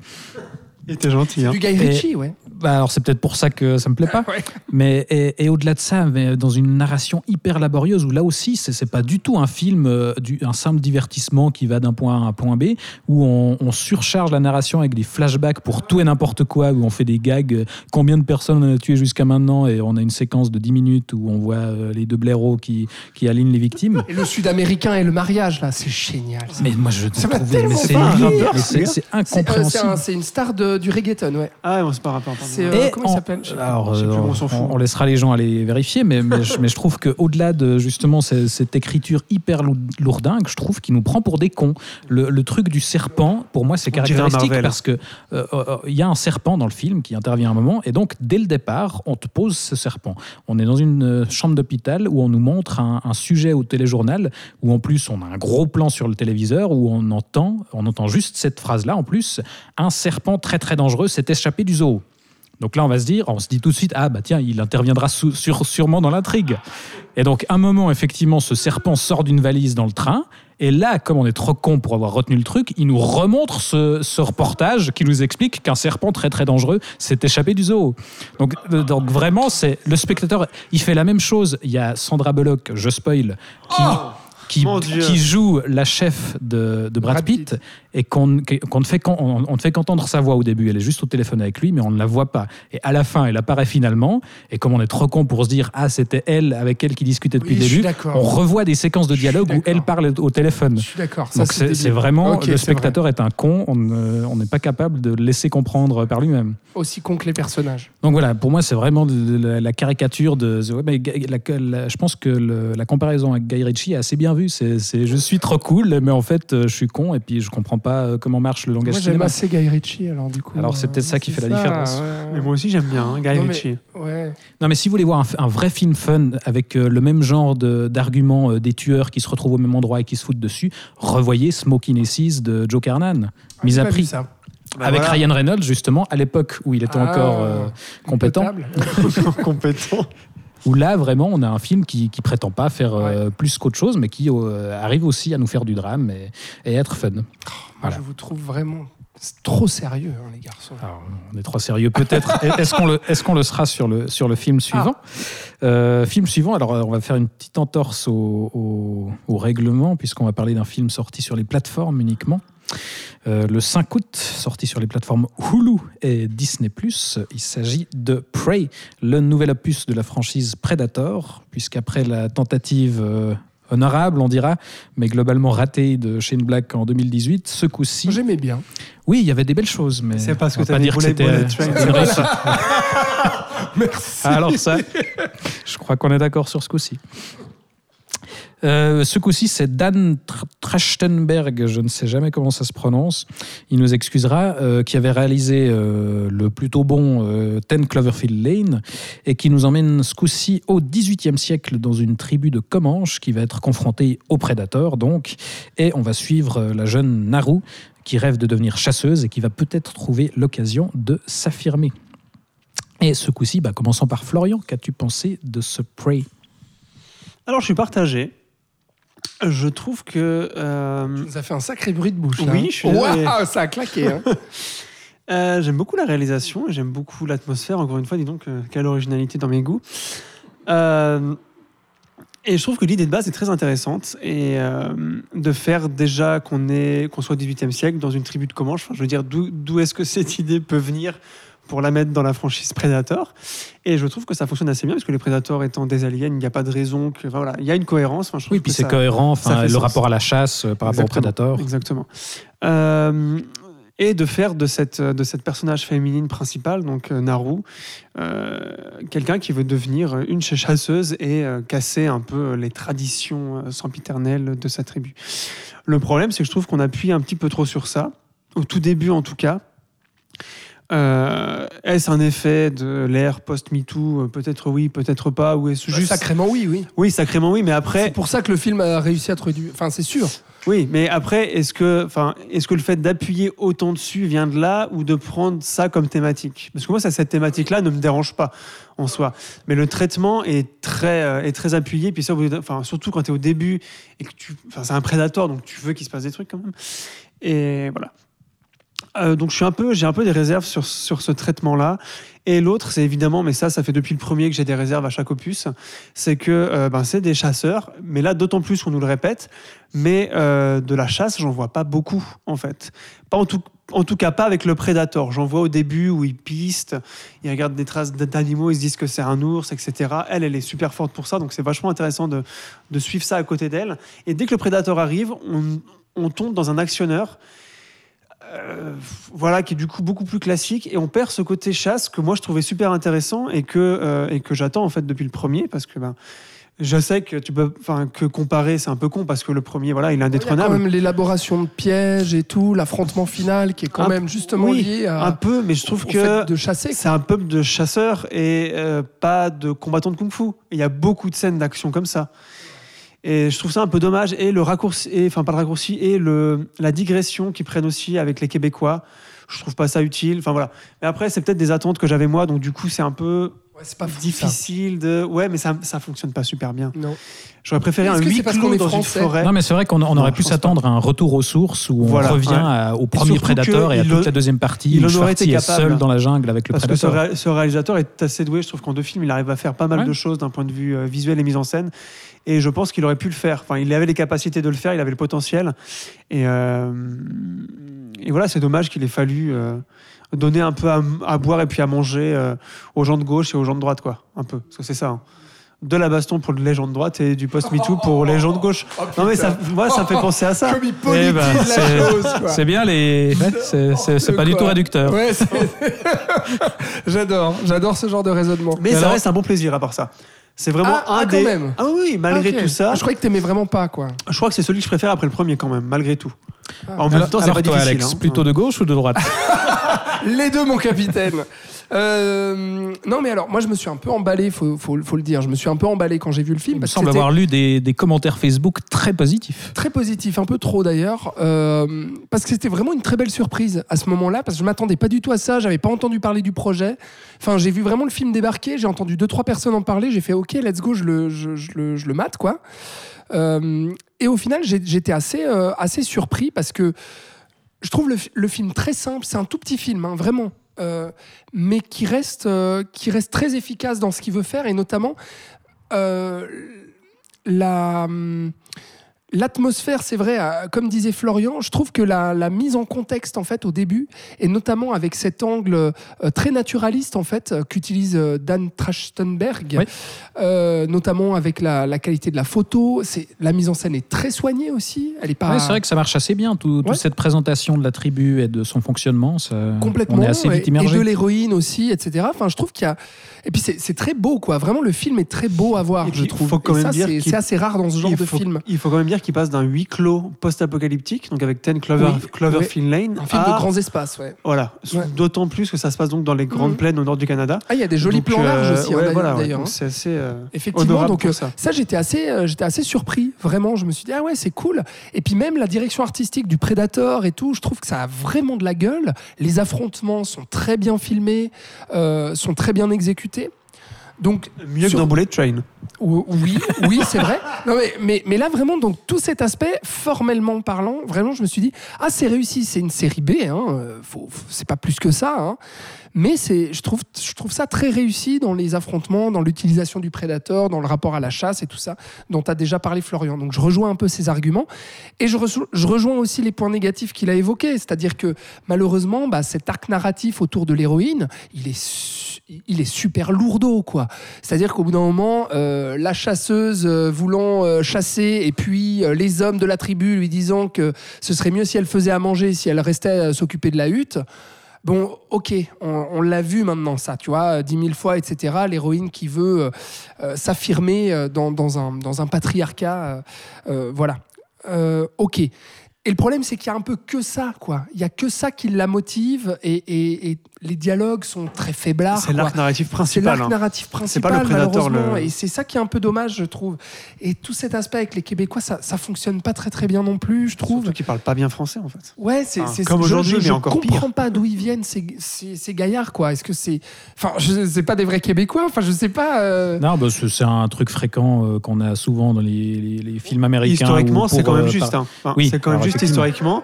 Mais c'est vrai qu'il y a pas. Ils arrivent là comme un cheveu sur la soupe et ils auraient pu prendre une espèce de dimension politique avec un petit message genre. Bah, ça Bah, pourrait a être un autre les moyen de contextualiser euh, voilà, le, Voilà, le puis de territoire. genre dire, bah, il l'époque. n'y a, pas que les Amérindiens qui se sont fait tous euh, lam- laminer, il y a aussi les, les peuples cana- enfin, canadiens, qui à l'époque n'étaient pas le Canada, mais voilà.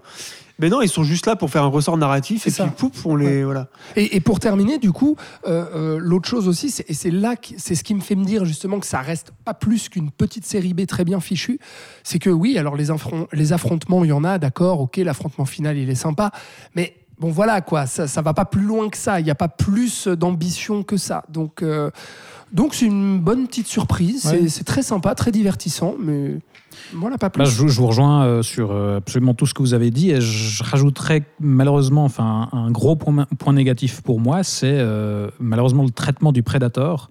Parce que autant j'aime beaucoup son look, je trouve que c'est la l'espèce hein. de masque beaucoup plus rudi- rudimentaire que les précédents.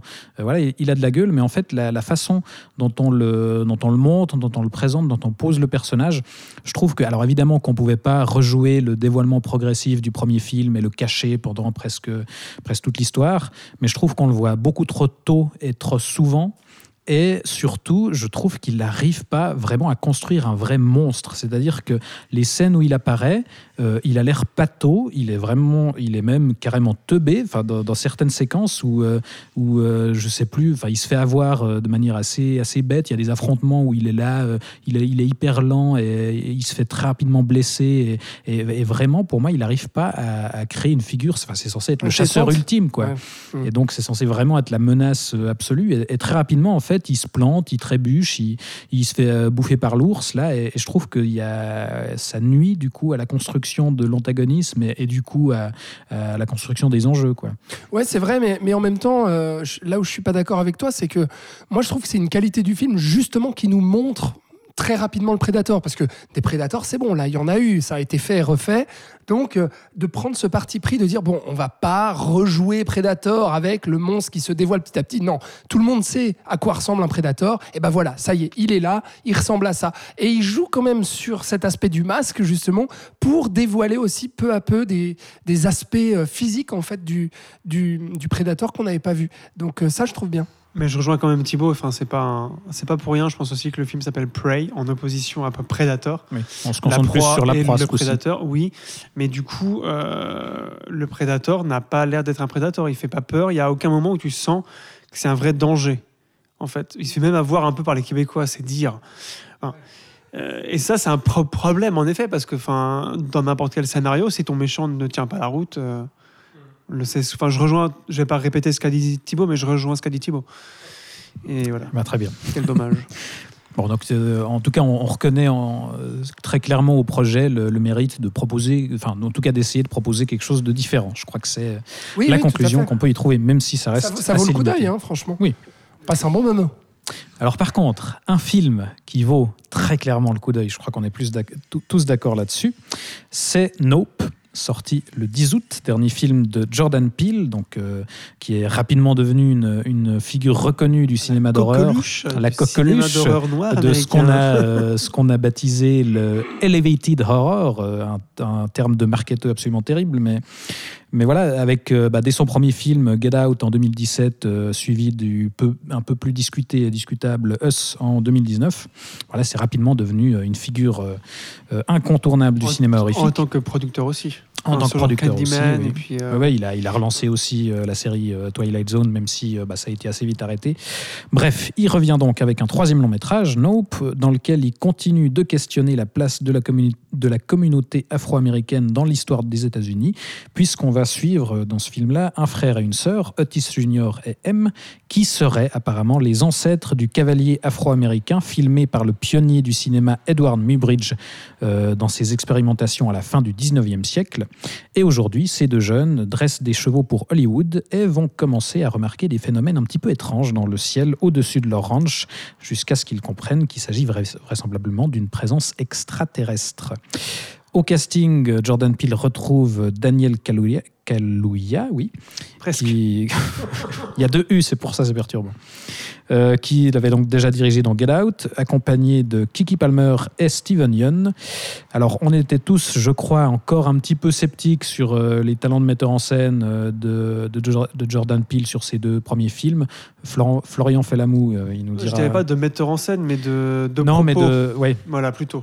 Il- enfin, je crois qu'on était tous d'accord sur le fait que ces deux premiers films nous avaient pas entièrement convaincus et qu'on se disait qu'il y avait peut-être encore euh, du chemin à faire, quoi. Mais, il me semble que ce troisième film, Il là, était clairement. euh, Enfin, je, je trouve qu'on en a fait des foutres Oui, caisses alors autour ça a de Jordan directement Peele. été euh, catapulté le, le nouveau génie, le maître du, Ah le- ouais. le maître de l'horreur. Et puis, je n'arrive toujours pas à comprendre les gens qui vraiment qui adorent Get Out au plus haut point. Pour moi, c'est c'est, un petit film d'horreur euh, très sympa euh, avec euh, plein de belles idées, mais ça reste un tout petit film, quoi. Enfin, honnêtement. euh, et Us, je le trouvais très bancal. Ouais. Donc j'allais un peu, comment dire, un peu pas méfiant, mais en tout cas pas pas conquis d'avance en entrant dans la salle pour voir Nope. Comme Bullet Train finalement.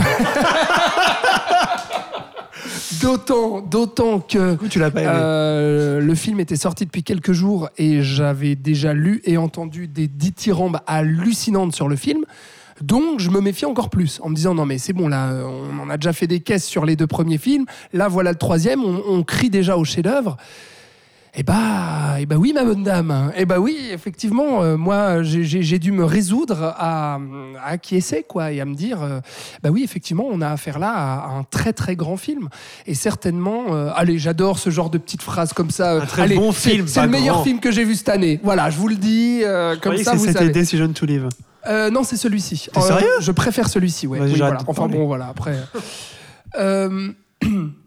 Donc effectivement, un, très grand film auquel je, ne m'attendais pas. Euh, je trouve Jordan Peele euh, passe une dimension supérieure en termes de mise en scène parce qu'il offre déjà un spectacle dingue. Euh, moi, ce qu'il arrive à faire en fait sur un film d'invasion extraterrestre, ce qu'il arrive à proposer déjà en termes d'angoisse, sa manière d'utiliser la caméra au plus proche des personnages et surtout la plupart du temps euh, en contre-plongée, en train de regarder le ciel et en train de scruter les nuages qui bougent ou non, moi, ça m'a, ça m'a pris au trip, quoi, vraiment. Et euh, les, les jeux de cache-cache aussi dans les granges, tout ça, avec, euh, eh bien, bien, bien, euh, l'entité, une menace. le- la menace qui se cache dans le ciel. On va pas, on va pas la révéler. Ce serait dommage de, de tout dévoiler. On spoilera peut-être un peu plus tard, mais le, le design aussi, justement, de, de cette entité extraterrestre et surtout le propos qu'il veut nous donner. Et la dimension qu'il veut donner à cette entité-là, c'est une proposition, qu'elle soit thématique ou formelle, que personnellement, j'avais jamais vu avant, sur la manière de traiter la menace extraterrestre. Euh, Je peux pas en dire trop tout de suite, on spoilera peut-être après, mais vraiment ça, ça m'a captivé. Et la manière dont il joue aussi euh, avec l'humour. Parce qu'il y a beaucoup d'humour dans le film, il y a beaucoup de second degré, et ça arrive par moments, et je me suis dit, mais comment il arrive à produire cet effet? Bah, N'oublions pas que c'est un humoriste à la base. hein. Oui, ouais, mais- et, et c'est- il faisait déjà ça dans ses deux premiers films, mais justement pour Ah, moi, là, là, il maîtrise mieux. enfin l'équilibre. Tout à Je fait. trouve que les, les touches d'humour dans Get Out et, dans Us, souvent ça faisait tâche ou ça, ça s'accordait pas bien. Et là, au contraire, c'est des petites respirations Ouais. ou des, ouais, c'est toujours bien senti Ouais, la, tout à la fait. façon dont il les place. Et puis même la, enfin, la caractérisation des, des personnages qui, qui peuvent être symboliques, c'est vrai, euh, qui n'ont pas énormément d'épaisseur en tout cas euh, sur le papier, mais qui incarnent, je trouve, des symboles très puissants. Et puis oui, bah alors je, je- je vais vous laisser parler un peu, euh, peut-être parce que c'est un film qui est, Bah oui, ça Qui est- être sympa. qui est très très riche. Non mais c'est un, c'est un film qui est extrêmement riche thématiquement parlant. C'est vrai que ça invoque autant euh, un discours sur euh, Hollywood, sur la société Bah, il de y a tout un propos sur le spectacle. ouais. sur le spectacle, sur euh, la dérive des hommes, sur le rapport à l'animal, sur le rapport à l'autre et le rapport à, à l'extraterrestre aussi. Euh, et puis euh, la manière dont euh, les Noirs américains justement s'inscrivent à la fois à Hollywood et dans la culture américaine. Donc il y a plein plein de choses qui sont abordées, mais de manière, je trouve, très subtile parce que tous ces propos-là, ils sont en filigrane et ils sont au bon vouloir du spectateur d'interpréter, je trouve, ce qu'il a envie d'interpréter. Euh, mais ça reste, et c'est ça que je trouve génial, c'est que ça reste pas un film pour moi qui est cérébral et qui est ultra réflexif et ultra politique, comme pouvait l'être peut-être Us dans sa deuxième partie. Et moi, c'est ce qui m'avait complètement sorti du film, c'est que là, on appuyait un propos à mort. Moi, je trouve que Us, euh, euh, que, que Nope, pardon, ça reste déjà un film, un, un grand spectacle, Spielbergien, parce que moi ça m'a fait penser à La. Guerre des Mondes ou à Rencontre du Troisième Bah, Type, forcément. mais mis au goût du jour avec euh, euh, une expérimentation contemporaine sur la figure de l'extraterrestre qui est géniale, quoi. Donc ça reste aussi un film qui est que moi j'ai ressenti en tout cas de manière très physique avant qu'il me travaille de manière cérébrale. Il y a une scène aussi avec un singe que, qui- que je dévoilerai pas, mais qui moi m'a vraiment foutu les boules. J'étais cloué à mon siège au cinéma. Et donc une trouille comme ça, et, et, et, comment dire, un crescendo aussi, parce que le film va vraiment en monter en puissance pour un final qui est complètement délirant, je trouve, en termes de mise en scène, avec le jeu sur les grands espaces, euh, qui, euh, bah, moi, m'a... Voilà, je suis ressorti du, du cinéma en me disant, mais incroyable. Je, suis complètement d'accord. Je pense que ce qui est brillant dans, dans ce film-là, c'est que euh, effectivement, il y a tout un propos sur le spectacle, sur la, la fascination morbide pour le spectacle, l'exploitation des, individus pour, euh, pour le pur show. Le personnage de Steven Yeun euh, à ce niveau-là est justement euh, toute cette scène qui, enfin, toute ce- cette histoire qui concerne le singe, elle est assez géniale à ce niveau-là. Mais, mais, mais à l'inverse, enfin, comme il fait un propos il, a tout un propos sur le spectacle, mais en même temps, il fait du vrai spectacle. C'est ça qui est, qui est brillant, c'est qu'il il n'oublie pas d'offrir vraiment des, instants de pur cinéma, et, notamment cette, comme tu le disais, je, enfin, je je pensais à cette scène qui, que tu faisais référence, cette scène de poursuite à cheval, où moi, mais ça faisait longtemps que j'avais pas vu un moment de cinéma euh, pareil, où c'est vraiment galvanisant, et t'es t'es embarqué par, euh, par la mise en scène et, et- et par les images. Le Est-ce que- découpage, la musique. enfin, Ouais, et ce que je trouve fascinant, c'est que c'est à la fois bourré de références, évidemment à Spielberg, au western, à tout ce qu'on veut, mais en même temps, moi, j'ai constamment été surpris. Je savais jamais à quoi m'attendre, et je trouve génial de réussir à faire un film, voilà, qui, qui convoque tout plein de choses qu'on connaît, mais en même temps à, à- à toujours réussir à, à les tourner à- et, à, et ouais, à nous, à nous prendre à revers, quoi. Florian. En effet. Non, mais comment tu l'as reçu? Parce que nous, qu'on là, dise c'est quand même, c'est que nous, on l'a vu juste avant toi et Oui, on, a encore plus appuyé tout ce que la critique Alors, disait en disant moi, oui, ça n'a Florian, pas joué sur c'est moi, un ça. excellent film. Ça a pas. Non, bizarrement Parce que tu ne fais pas confiance. Non, c'est parce que quand les, quand les gens se hype trop, je trouve ça douteux. Mais il y a, mais il y a mais c'est exactement l'avis que tu avais avant d'aller voir le film. Mais il y a certaines fois où c'est- où c'est vrai, en fait. Mais c'est rare, hein. C'est pour ça qu'on est un peu comme ça. Euh, moi, ce que je trouve intelligent dans ce film, c'est qu'il a enfin, et ça rejoint un peu ce que vous avez ébauché dans vos discours, c'est qu'il s'est enfin dit qu'il allait faire quelque chose de simple, à tous les niveaux. Et je crois que c'est ça qui fonctionne très bien dans ce film, c'est que euh, déjà moi, ce qui me saoulait un peu dans ces deux premiers films, c'est le propos politique super appuyé, comme vous avez dit. Et là, bah, il le fait au début. Dans, cette, dans l'ordre du tournage de cette fameuse pub où tu as M, donc la sœur qui arrive à la bourre, puis qui présente, qui dit Ouais, vous voyez, c'était un noir qui était dans le, dans le, le premier film jamais tourné à Hollywood, machin et tout. Bon, t'es là. Moi, là, j'ai été là, putain, allez, c'est parti. Tu vois, la cause noire, enfin voilà, c'est bon, on sait, on, on sait, enfin, en tout cas, nous, en tant qu'Européens, après, je sais pas si aux États-Unis c'est différent, ils ont toujours besoin qu'on leur rappelle, mais euh, et après ça, c'est fini en fait. Ils passent à un niveau supérieur où les Noirs américains deviennent des êtres humains et plus des Noirs américains. Puisque la menace étant plus grande, leur couleur n'a plus aucune importance. Et d'ailleurs, on voit un Asiatique et un Latino qui arrive et un Caucasien blanc qui arrive. Et il y a- toute cette fine équipe. Voilà. Et ça, j'ai trouvé ça très. Enfin, il était quand même vachement caractérisé pour ça, Pile. hein. Et même dans ses... et même avec qui, quand il faisait plein de, de genres sketch, c'était très l'humour noir, euh, politisé, etc. Et qu'il en sorte enfin. Euh, je crois que c'était une des clés pour qu'il arrive à vraiment faire son meilleur film jusqu'à maintenant, ou en tout cas sa meilleure proposition.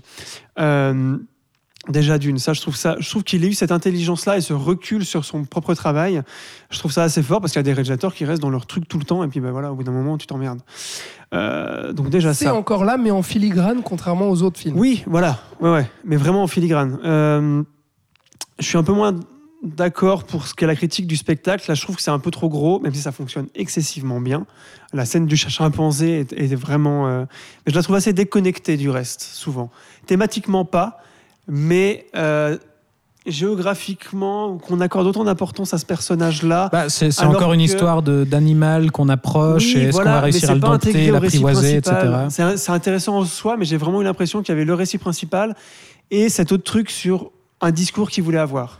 Critique Mais c'est pas a grave, été hein, souvent faite sur le film d'ailleurs. Voilà, ouais.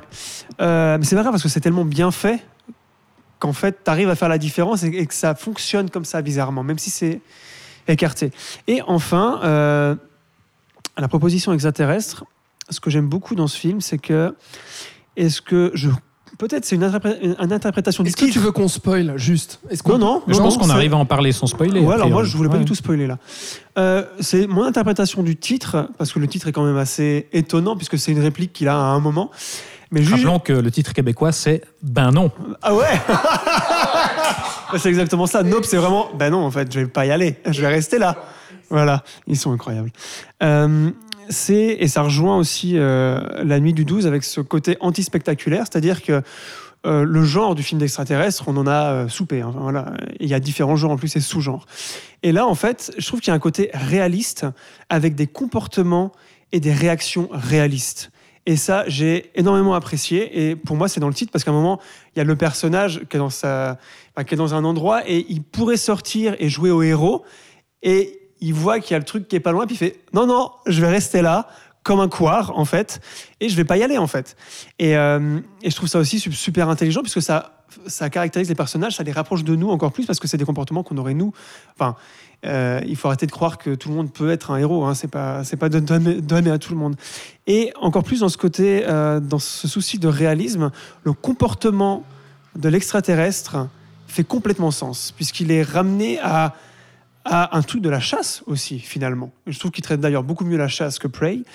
Euh, et euh, il y a des réactions, je pense no- notamment à euh, bah, quand il a fini de digérer, il se passe des choses. Et qui aurait pensé à montrer genre un extraterrestre qui chie, en gros C'est ça, c'est ça qui se passe en fait. Et ça donne la scène pour moi la plus horrifique de tout le film, qui fait des échos à l'ascenseur de, de Shining évidemment, mais où il y a des et où tu comprends ce qui s'est passé au début du film. Enfin, tu vois, tout est lié.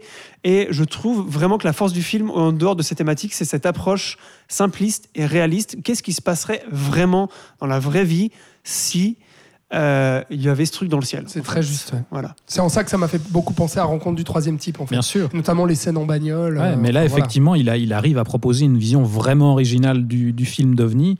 Et, et- et c'est- et ça, c'est assez génial parce qu'il joue sur les attentes du genre et il retourne les, les codes. euh, Et ce qui est génial, c'est que la, la nature même du, de cette menace extraterrestre, finalement, il nous la révèle dès les premières minutes, à l'image, mais en fait, on ne le sait pas encore. Et, et même, enfin, il arrive à la fois à garder le mystère pendant tout un moment, mais même une fois qu'il nous dévoile pour de bon cette menace extraterrestre, il arrive à, à- à continuer à cultiver le mystère autour et on continue de, de découvrir des nouvelles choses à son sujet, de, le- de découvrir soit des nouvelles facettes, sans trop en dire, mais, mais je trouve que ouais, c'est assez hallucinant Et ce qu'il arrive à faire avec tout ça. il développe ses personnages. Bien sûr. Ça aussi, j'ai trouvé ça assez. Euh, qu'ils prennent le temps de vraiment bien les développer parce que le film fait deux heures et quart quand même. hein. Euh, non, deux, deux Dix, heures pile, je crois. De, bonnes heures en tout Enfin, cas, je. Hmm. C'est quand même assez. C'est- il prend quand même bien son temps parce que c'est une histoire encore une fois assez simple. Il n'y a pas de, il y a pas trop de rebondissements incroyables ou de digressions de fou. Et non, moi je trouve ça va. mais- Bah, en fait, le truc, c'est que là où je te rejoins, quand tu dis simple, je suis d'accord avec toi dans le sens où le film peut être totalement pris au premier degré et être apprécié comme tel, comme un simple film d'invasion extraterrestre. Mais tu sais, Et simple, que simple, ça- c'est pas un gros mot. hein. Au non, non, contraire. non, non, bien sûr. Mais je trouve que là-dessus, ça, oui, le film, il peut fonctionner comme ça.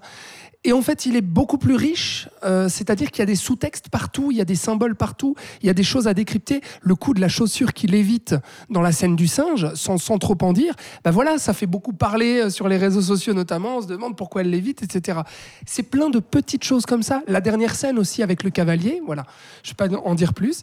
Euh, ça- Jordan Peele, il égrène comme ça plein de petites choses qui font que eh ben, on fait travailler les sens déjà quand on perçoit le film au premier degré, ensuite on fait travailler le cerveau quand on rentre chez soi. Et moi, c'est un film tout de suite, mais ça, fait longtemps que ça m'a pas fait ça au cinéma. Je suis sorti de la séance, je me suis dit instantanément, j'ai envie de le revoir.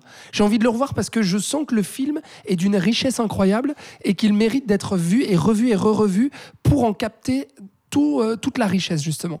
Et, euh, mais pour autant, voilà, je rejoins Florence sur la simplicité qui fait que le film peut être apprécié pour le, le- le simple film SF qu'il propose. Bon, donc vous l'aurez compris, pour reprendre euh, une, une blague que un milliard d'articles aura fait, euh, Nope, c'est un grand oui. Mon Dieu. Voilà, sur ce, on va donc passer... Chef d'œuvre. Ouais, chef d'œuvre. Voilà. allez-y, vraiment, allez-y. Est-ce que ce sera le cas du suivant? Puisqu'on va maintenant parler de 3000 ans à t'attendre, sorti le 24 août, réalisé par notre cher George Miller, à qui on a donc consacré un long format euh, récemment. On vous, envoie, on vous invite euh, à le réécouter, si ce n'est pas fait. Non, Florian, on ne Si, les invite pas à, Ou à l'écouter tout court. Enfin, à l'écouter. à l'écouter, Ah oui, absolument. bien sûr, mais tout le monde l'a déjà écouté une fois. Bah oui. C'est vrai on que toi, vous tu invite à l'as le déjà écouté au moins cinq fois. Ce sont des fidèles auditeurs qui tiennent jusque-là, tu vois, dans nos formats, Ouais, donc absolument. ils ont déjà écouté. genre. Euh, donc, George Miller, qui, avant de revenir à l'univers de Mad Max avec Furiosa, euh, signe un conte fantastique adapté d'une nouvelle D.S. Bayat, qu'il a coécrit ce coup-ci. le- Il coécrit le scénario avec sa fille, Augusta Gore, et il met en scène Tilda Swinton dans le rôle d'Alithea Bini, une narratologue passionnée par les histoires, mais qui reste désespérément seule, jusqu'au jour où elle découvre, où elle découvre une fiole antique dans un bazar d'Istanbul, euh, fiole de laquelle va sortir un djinn, donc un génie, joué par Idris Elba, qui lui propose d'exaucer trois de ses vœux. non un pantalon. Attention, à ne pas, à ne pas confondre. Ah, je la fasse, Ou fasse. boissons alcoolisées. C'est pas faux. Une autre, non Euh, c'est tout ce que j'ai. Voilà, c'est très bien. Mais c'est depuis Bullet Train, euh, mon humour s'est euh, Ouais. développé. Bah, écoute, Ah, plutôt que de faire des blagues, dis-nous ce que tu as pensé de ce nouveau George Miller. Alors. Je vais reprendre. Ale- une- Alexandre une fait des étirements, euh, c'est pour ça que... Oui, je, je me craque le dos avant d'y aller sur euh, George Miller. Déçu en bien, comme on dit. Alors, puisque, euh, bah, évidemment, c'est un George Miller, donc comment ne pas l'attendre? Euh, Évidemment, euh, la mise en scène est celle de George Miller, donc il n'y a pas besoin de grand-chose pour caractériser des personnages et comprendre de- leur ampleur dramatique et tout leur background. Je pense Oh, je suis navré, notamment. mais déçu en bien, ça veut pas dire ça. Non, je sais en fait. Ça veut dire que t'en attendais rien et que c'était pas si mal. Voilà. Alors que là, du coup, c'est l'inverse que tu veux dire. Voilà. Ah, On sait que tu d'accord. essayes de lancer de nouvelles expressions, mais si tu pouvais au moins pas. appliquer les Ouais, de façon juste, ce serait pas mal. Je sais plus ce que je disais, voilà, merci. hein. Les personnages Voilà. caractérisés. Euh, caractérisé en très peu de temps, voilà, tout ça. On retrouve George Miller, mais je trouve le film trop théorique et trop méta. Euh, du coup, ça m'a empêché de. Ça m'a empêché de rentrer dedans d'un point de vue, euh, enfin, d'un point de vue émotionnel ou d'un point de vue visuel. C'est vraiment quelque chose qui m'a manqué, connaissant ce qu'il est capable de faire. Euh, et notamment, je sais pas, je trouve qu'il perd beaucoup de temps dans la première partie et que la deuxième est, est poussée alors que c'est la principale. Enfin, que c'est ce qui nous intéresse vraiment en fait. Euh, ça aurait peut-être mérité plus long. Je sais pas qu'est-ce qu'il allait foutre là-dedans. J'aurais préféré qu'il fasse un documentaire à la limite. euh, parce qu'il nous parle encore une fois il l'avait déjà fait, ça. de Campbell. Oui, mais enfin. il nous parle encore une fois de Campbell, euh, de, de- du héros mille visages. de l'importance de, de se raconter des histoires Voilà, pour exactement, mais ça on le savait déjà puisqu'il en parle dans tous ses films, sauf qu'il en parlait euh, avec des Sans images sans en parler en fait. Mais justement, là, cette Et mais nouvelle, si, elle était faite pour lui d'une certaine peu, manière. euh, déçu envers moi d'être déçu d'un George Miller aussi. Je sais pas si vous avez eu cet effet. Ah, c'est très méta, ça. hein. Non, oui, voilà, exactement. Donc ça, ça va très bien avec ce film-là. Et euh, Je n'ai voilà, pas compris les nouveaux commandements de Dieu. Ça, ça, ça m'est passé au-dessus. voilà, c'est ça, exactement. Non, mais je comprends ce qu'il a fait, mais je comprends pas pourquoi il l'a fait. Pour- Pourquoi il avait pour besoin faire de faire plaisir. Bah oui, Non, voilà. mais parce mais que parce que c'est c'est une nouvelle à la base qui parle de tout ce qu'il a de tout ce qu'il a toujours traité dans son cinéma. Oui, Enfin, C'était mais- logique mais vu qu'il a s'attaque à déjà ça. traité, pourquoi est-ce qu'il en ferait Tu vois, je sais pas. Pour patienter avant Furieux, ça. Ouais, peut-être. Je sais pas. C'est un peu ça. Non, mais je, ouais, j'ai l'impression que tu, quoi. j'ai l'impression Bah que tu, ouais, tu vraiment. reproches à, un auteur de, de- de travailler les mêmes thématiques finalement du Non, coup. non, non, non. Parce que c'est ce qu'il le- fait là. Non, non. Oui, il les travaille, mais il les a jamais aussi mal travaillés, selon, selon moi. Il les clarifie beaucoup trop, en fait. Ok.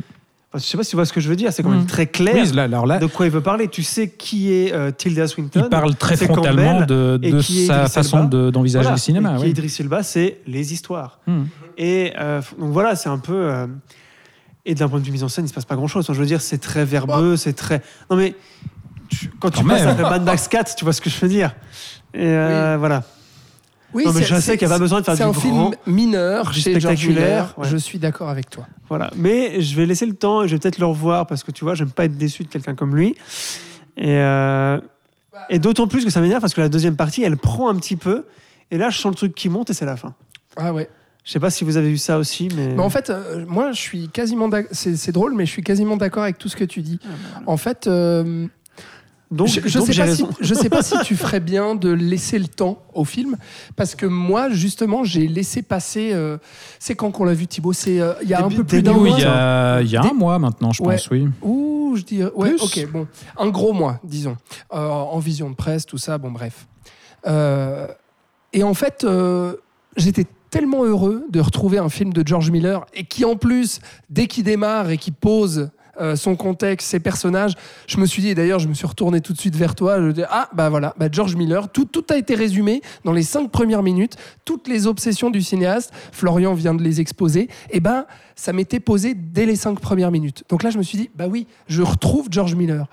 Et surtout, moi, ce que j'ai aimé retrouver, c'est le côté, euh, l'imaginaire, en fait. Ce côté conte, ce côté euh, amoureux de la narration, amoureux des histoires, amoureux du fantastique. Ouais, parce que là, on est clairement dans l'univers des, des- un peu des contes des mille et Des une mille et une nuits, nuits, et il clairement. assume l'aspect fantastique, la, la magie, ouais, tout ça. ouais, puis il Parce qu'en fait, détourne un peu. le djinn va raconter ses 3000 ans de vie et quelles incarnations est-ce qu'il a eu, en gros, pour que les gens Ouais. soient pas Et on, perdus. et on va traverser les époques, c'est un peu ça, en plusieurs euh, chapitres, si on veut. Oui, puis ça fait des scénettes, et puis c'est là où justement, euh, à la fois je trouve que ça fait la force euh, du film, dans le sens où je me dis, ah bah oui, un pur George Miller, et, George Miller qui s'amuse, et qui s'amuse encore, il a 77 ans, et il s'amuse encore à retravailler les thématiques qui l'obsèdent de film en film.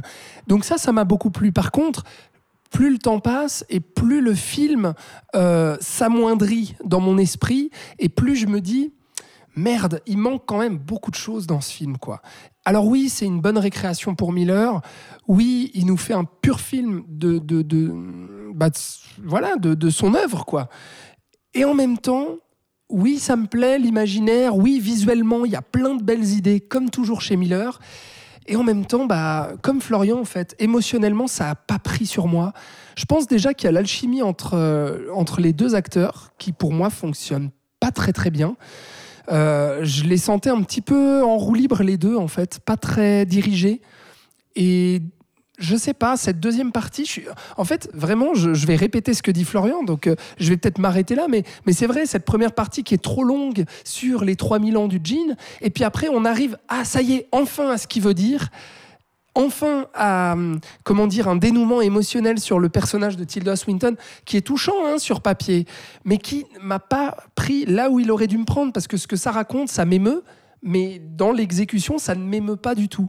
Et après, ça tire un peu en longueur, il y a ces fondus au noir euh, un peu répétés, t'as l'impression que le film se termine, et puis, ah non, on rajoute une scène, ah non, on rajoute encore une scène, qui fait que, bon, au final, euh, voilà, c'est un, petit film, un petit Miller, mais un Miller quand même qui vaut euh, le déplacement, je dirais, mais qui s'amoindrit un peu dans mon esprit par rapport à ce que j'en ai pensé. Ouais, alors c'est marrant parce que à nouveau j'ai un ressenti un petit peu inverse, c'est-à-dire que moi la dernière partie je la trouve vraiment beaucoup trop longue. Euh, Enfin, je crois que Florian tu disais le, la, deuxi- la- En fait, la il aurait dû dernière faire partie c'est ça qu'il aurait dû Il aurait, traiter. il aurait dû faire un choix entre la première et la seconde, ou faire un Ouais. film plus long, je pense.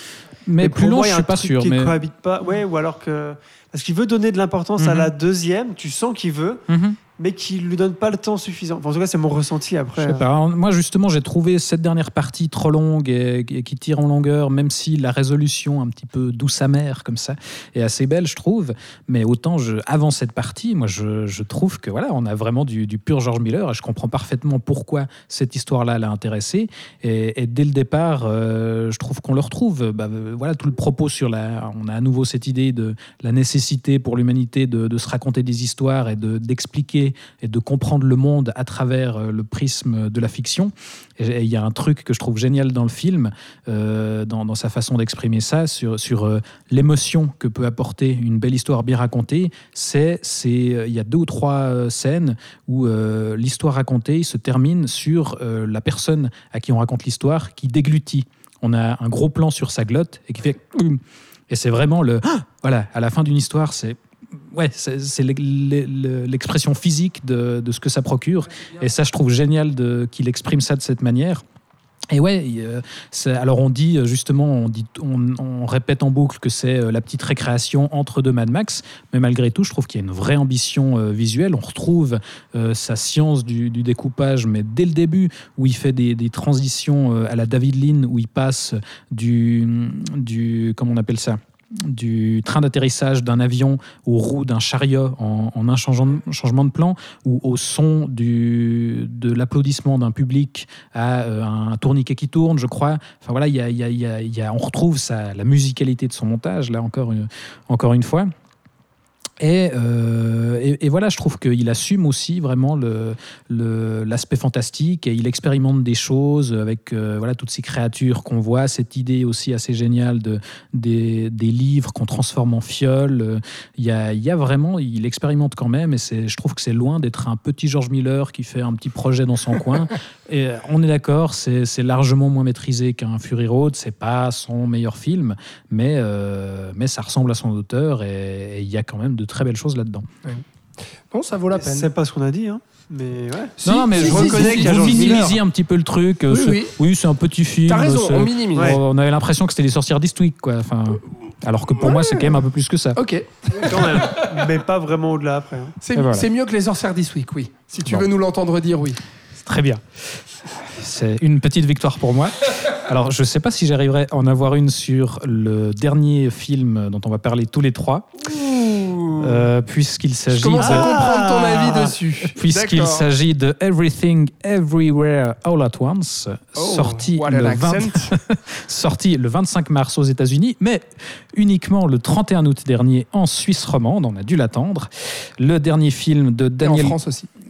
Le dernier film de Daniel Kwan est euh, Daniel Scheinert, alias les Daniels, à qui l'on devait déjà le délirant Swiss Army Man, et qui raconte ce coup-ci l'histoire de Evelyn Wang, qui est propriétaire d'une la- d'une laverie et qui fait face à plein de problèmes dans sa vie. Euh, elle a une relation assez compliquée avec sa fille, son mari veut divorcer, elle doit s'occuper de son père malade, et elle a accessoirement des soucis avec le fisc, et un jour, elle va découvrir qu'il existe un multivers avec plein d'autres versions d'elle-même, et des Tom Holland et des Andrew Garfield partout. Non, pas dans ce film-là. Ils elle, peuvent aller se rhabiller Voilà. d'ailleurs. hein. et- elle va apprendre du même coup que tous ces univers parallèles sont menacés et qu'elle est la seule à pouvoir sauver le monde. Voilà. de- Commence, commence. bah, je vais commencer alors. Bah, déjà, le, le film Parce que tu as réunit- l'air d'être celui qui a le plus oui, apprécié alors je, cette je expérience. commence à le défendre et ensuite vous le descendrez. Euh, le film réunit un sacré casting puisqu'on a quand même Michel Yeo dans le rôle principal, Jamie Lee Curtis et aussi, euh, alors je vais très mal prononcer son nom sans doute, Kei Yu Kwan. Savez-vous qui est cet acteur? Mais écoute, quand je l'ai vu, il me disait quelque chose, Ouais. mais euh, non, je sais Tu le plus. connais en version un peu plus jeune, mais Hmm. C'est lui qui jouait 2001 2001, dans Indiana Jones et le Temple Maudit. Ah, mais oui, nom de Voilà. Dieu. Et il joue aussi dans c'est le les, dans les Goonies, Chinois dans les enfants. américain. Voilà. Donc euh, évidemment, Voilà. voilà. Bref, sacré casting donc et concept euh, plutôt prometteur sur le papier et je trouve que au final on a alors là les Daniels euh, passent sans doute euh, un- une étape en termes d'ambition après Swiss Army Man qui était déjà assez ambitieux en termes de concept hein, euh, au final mais euh, mais là je on voit qu'il il passe vraiment c'est le deuxième film donc faut aller encore plus loin Bah, Et- jouer avec le multivers, c'est faut jouer avec ultra le ambitieux. multivers. Ouais, bah, et, et la façon dont il, dont il joue avec le multivers, je trouve ça hyper réjouissant parce que je trouve qu'il y a une, comme leur premier film, il y a une vraie inventivité, la façon dont ils s'amusent avec toutes les possibilités du multivers, justement, de, un simple gag comme celui de, on a un univers dans lequel euh, tous les gens ont des hot dogs à la place des doigts. Et je trouve que ce simple gag, c'est déjà mille fois plus inventif que tout euh, Doctor Strange 2.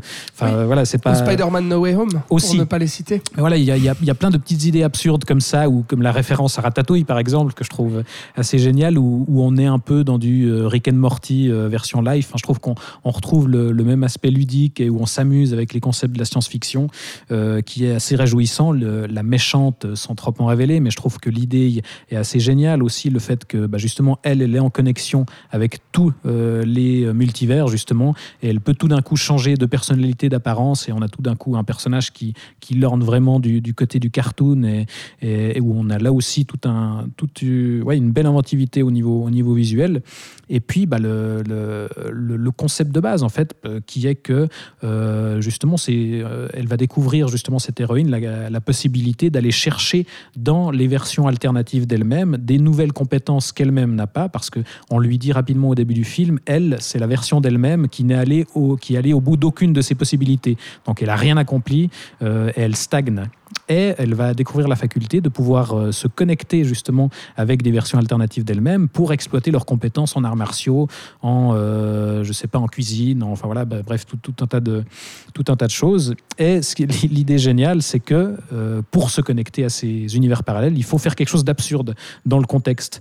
Donc il faut tout d'un coup se mettre à faire une pièce droite, à jongler ou à faire je sais pas quoi, et ça donne lieu à des. Là on retrouve le, côté un petit peu potache qu'on avait déjà dans Swiss Army Man, où on a un exemple. cadavre qui pète, euh, ouais. Oui, bah là on a le même genre d'idée avec euh, la scène du trophée, sans, sans trop en révéler, mais là où on est très clairement dans, dans le graveleux et où on va dans des trucs euh, assez délirants. Alors, pour vous accorder une chose, parce que je pense que c'est là-dessus que vous allez attaquer le film, euh, il y a un gros problème de structure, de rythme et de, de narration. Je trouve que la mise en place est un poil long. Un poil long, il nous faut une heure pour poser tous les enjeux. Le film est construit en trois parties Everything, Everywhere, All at Once. Et la première partie chapitré. Hein. Ouais. Mais- chapitré et la première partie dure une heure et demie. Euh, c'est trop long et ils ont tendance à étirer beaucoup trop leur narration. Il y a énormément de scènes qui se passent au ralenti et où on, dilue vraiment euh, l'action et il y a des, des instants suspendus un petit peu qui durent beaucoup trop longtemps. Donc ça aurait vraiment gagné à être resserré. Mais au-delà de ça, moi je trouve qu'il y y a vraiment une, ouais, une inventivité comme Swiss Army Man. Euh, on s'amuse avec les possibilités du cinéma où on change aussi de format, on passe en 4 tiers, on revient en, en cinémascope et, et on s'amuse avec les possibilités du cinéma et il y a une vraie générosité euh, que qu'on voit peu et, que, et qui du coup moi m'a plutôt réjoui malgré euh, les limites que je reconnais. Et euh, tu n'es pas le seul, parce qu'il faut quand même préciser que le film jouit d'une réputation critique euh, Énorme, hein. 8,2 Euh, sur IMDb quand C'est même. hein. énorme. Et puis, bah, aux États-Unis, le film, euh, voilà, a énormément plu. Il faut dire que c'est produit par un studio A24, qui est un studio, euh, bah, alors qui monte, qui monte, qui monte, mais qui est plutôt Les le mêmes stu- que Men, non? Euh, C'est- oui, c'est oui, A24 qui est le studio qui produit des films indépendants euh, d'auteurs justement, euh, mais d'auteurs euh, avec un certain budget quand même. Euh, la preuve avec euh, avec ce film-là. Mais c'est vrai qu'il y avait vraiment des dithyrambes et tout. Puis après, il y a pas mal aussi de, de francophones grâce à leurs cousins américains qui ont pu voir le film avant la, la sortie, euh, n'est-ce pas? Et puis euh, il y a eu ensuite, euh, voilà, toute une réputation qui s'est forgée autour euh, du film. Mais euh, je, veux- je préfère te laisser Oui. enchaîner. Alors moi, je n'allais pas attaquer le film sur ça, sur ce que tu disais, Thibaut. Euh, moi, le problème que j'ai avec les Daniels, mais enfin, déjà dans Swiss Army Man, c'est que, en fait, ils ont un concept, ça c'est sûr. hein, ils font des films concept, hein, c'est leur truc apparemment. Enfin là, ça, là, ça le prouve vraiment parce que ce film n'est qu'un concept, en fait. Ils veulent quand même faire un drame, faire de l'émotion, mais ils n'y arrivent pas parce qu'ils sont trop pris dans leur euh, envie de s'amuser, et c'est totalement louable. hein. Mais moi, en tant que spectateur, euh, surtout qu'il y avait de quoi faire là, de relation mère-fille, enfin, je veux dire, c'est le centre de Ouais. tout le film. Et pour moi, ils perdent leur temps. Et euh, épouse et mari aussi. oui, hein. voilà, exactement. Oui, oui, putain, c'est vrai. Ça, c'est, y a, ça, ils réussissent mieux. Oui, oui, il y a deux réussissent trois Ça s'est scènes. mieux. traité quand même. Mais pour moi, ils se tirent une balle dans le pied à ce moment-là, c'est qu'ils veulent intégrer euh, des choses émotionnelles et des choses dramatiques, mais en fait, tout est étouffé par ce fun, par cette inventivité, par cette absurdité. Et du coup, pour moi, il y a un déséquilibre énorme. Euh, et pour moi, ça ne fonctionne pas en fait. Et je suis déçu, je suis énormément déçu par ça, puisque j'ai aucune accroche empathique. Et ça, c'est peut-être un. euh, je reconnais tout le reste, hein, je reconnais la mise en scène, je reconnais euh, tout ça. Mais pour moi, tant que j'arrive pas à m'accrocher à quelque chose, d'autant qu'ils nous le proposent en fait. C'est quelque chose qu'ils nous proposent d'emblée et qui est au- encore une fois au cœur de leur narration, c'est donc euh, la relation avec sa fille. Mais en fait, ils le traitent pas. Et ça, ça, m'énerve même en fait, parce que c'est pas difficile à faire en soi. Et surtout du n'importe quoi, parce que je trouve qu'ils font n'importe quoi. Euh, et c'est bien. Ça, voilà. Des fois, c'est, des fois, je trouve ça raté, des fois, je trouve ça réussi, comme dans Swiss Army Man. Euh, ils font du n'importe quoi sur beaucoup trop de temps, en gros, sans avoir leur base, en gros, tu vois. Et je crois que ça, ils n'ont pas encore appris. Et, et moi, c'est pour ça que je ne rentre pas dans le film et que tous ces euh, trucs de doigts de hot dog, bah, en fait, ça me- je m'en bats les couilles, en fait. Je trouve ça cool. Euh, les trucs du trophée, ah ouais, c'est marrant, ah ah, cool. Euh, je crois que le seul Pas personnage. émotionnellement, quoi. Voilà, ouais, donc du coup, je trouve ça fun, mais voilà, après. euh, Et je trouve ça dommage. Et je suis d'autant plus déçu que je vois qu'ils qu'ils ont une mise en scène de fou, qu'ils ont des idées de fou, et qu'ils ont une motivation, et qu'ils ont des influences, mais de tous les côtés, qui réussissent à avoir Michel Yeo, qui est quand même pas n'importe qui, surtout quand on est fan de cinéma hongkongais, euh, et tout. Et euh, enfin voilà, et c'est le même problème que j'avais avec Swiss Army Man. Et donc ça m'a un peu saoulé de revoir les mêmes erreurs, en fait. Voilà. Et d'autant plus que, ben, vu que tu vois encore, ça, tu peux rien, quoi. Quand tu vois la hype de malade qu'il avait aux États-Unis, puis que tu le vois débarquer là, tu te dis, ah, cool, trop bien. Et puis, voilà, tu as toujours ce truc, on essaye en tant que critique d'être assez neutre quand on va voir un film, c'est très Oui, difficile. mais forcément, on est. C'est vrai qu'après le raz-de-marée de dithyrambe qu'il avait de tous les côtés, Hmm. euh, voilà, et avec la bande-annonce qui quand même euh, vendait du rêve et tout, euh, elle vend du rêve, hein. il y a quand même des bonnes choses, mais moi je trouve que le meilleur, meilleur personnage, par exemple, c'est Jamie Lee Curtis. C'est le personnage le plus réussi de tout le film, selon moi. Ouais. bah si, moi je, Enfin, elle est chouette, mais euh, de là à dire que c'est le personnage le plus réussi, enfin, je trouve que c'est le mieux, c'est le mieux incarné, c'est un mieux. personnage secondaire. Bah oui, mais je trouve rien, Michel euh, Yeo est très bien. Ouais. Oui, non mais je te parle de son personnage et de son Ouais. écriture et de son Mm. aboutissement. Ah oui, d'accord. Bref. Ouais. Mais euh, moi, je, je trouvais aussi que Swiss Army Man avait euh, été, un, euh, comment dire, su- été surévalué. Et celui-ci aussi. Alors, j'ai pas envie de, casser euh, le film parce que euh, je trouve pas que ce soit un mauvais film. Je trouve juste que c'est un film pas totalement abouti et pas totalement réussi. Euh, mais par contre, j'aime- j'aimerais quand même noter euh, l'inventivité folle qui m'a fait un bien. Franchement, quand on voit les potentiels du multivers, euh, et qu'on voit ce que Marvel en fait, bah, il y a de quoi se tirer des balles. quoi. Et là, bah, quand on voit les Daniels s'emparer de ça, je suis, d'accord avec vous deux. Il y a vraiment des idées partout euh, et, et qui font plaisir à voir. Le problème, c'est que ça manque d'unité, de cohérence et justement, euh, je suis d'accord avec Florian, d'implication émotionnelle et de construction de personnages. Et je te rejoins Thibaut, euh, bah oui, c'est très long le début, euh, la mise en place très longue. Et après, euh, une fois que ça part, et ben là, moi, j'étais tout excité. Je me disais, ça y est, ils exploitent le multivers. Alors où ça va? Et le problème, c'est que ça va partout et n'importe où à la fois. C'est-à-dire qu'il y a trop, il y a une surabondance d'idées et ça devient presque euh, excessif et hystérique à un moment donné.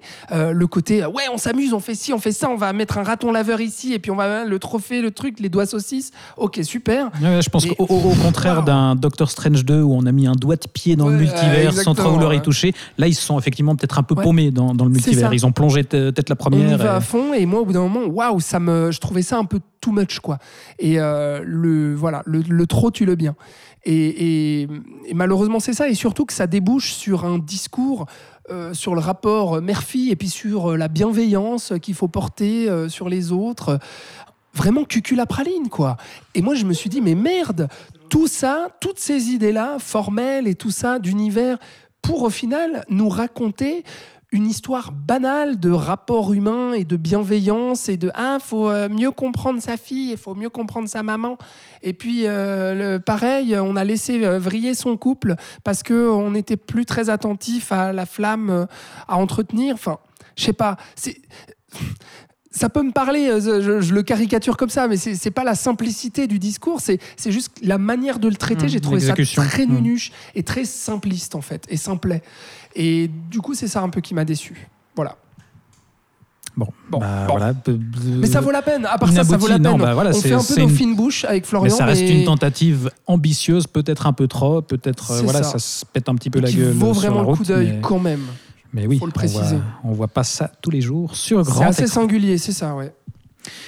Voilà, et alors on va terminer sur un dernier film, mais dont tu vas nous parler tout seul, euh, Alex, puisque tu es le seul à Ouais, l'avoir Parce que vu. tu n'as pas été gentil. Mais est-ce que je suis le seul à avoir un coup de cœur à part ça Ou bien est-ce que vous, vous voulez euh, dire quelque chose sur un autre film euh, que vous avez vu? Non ouais, Non, alors Thibaut, écoute, tu réfléchis euh, ouais, c'est une très bonne question. Bon. On aura, on aura Euh, dû en discuter to avant. Live, Moi, mais- j'ai beaucoup aimé. Voilà, super. Ah, bah, alors, euh, Bullet Train, allez. D'accord, ah ouais, ok.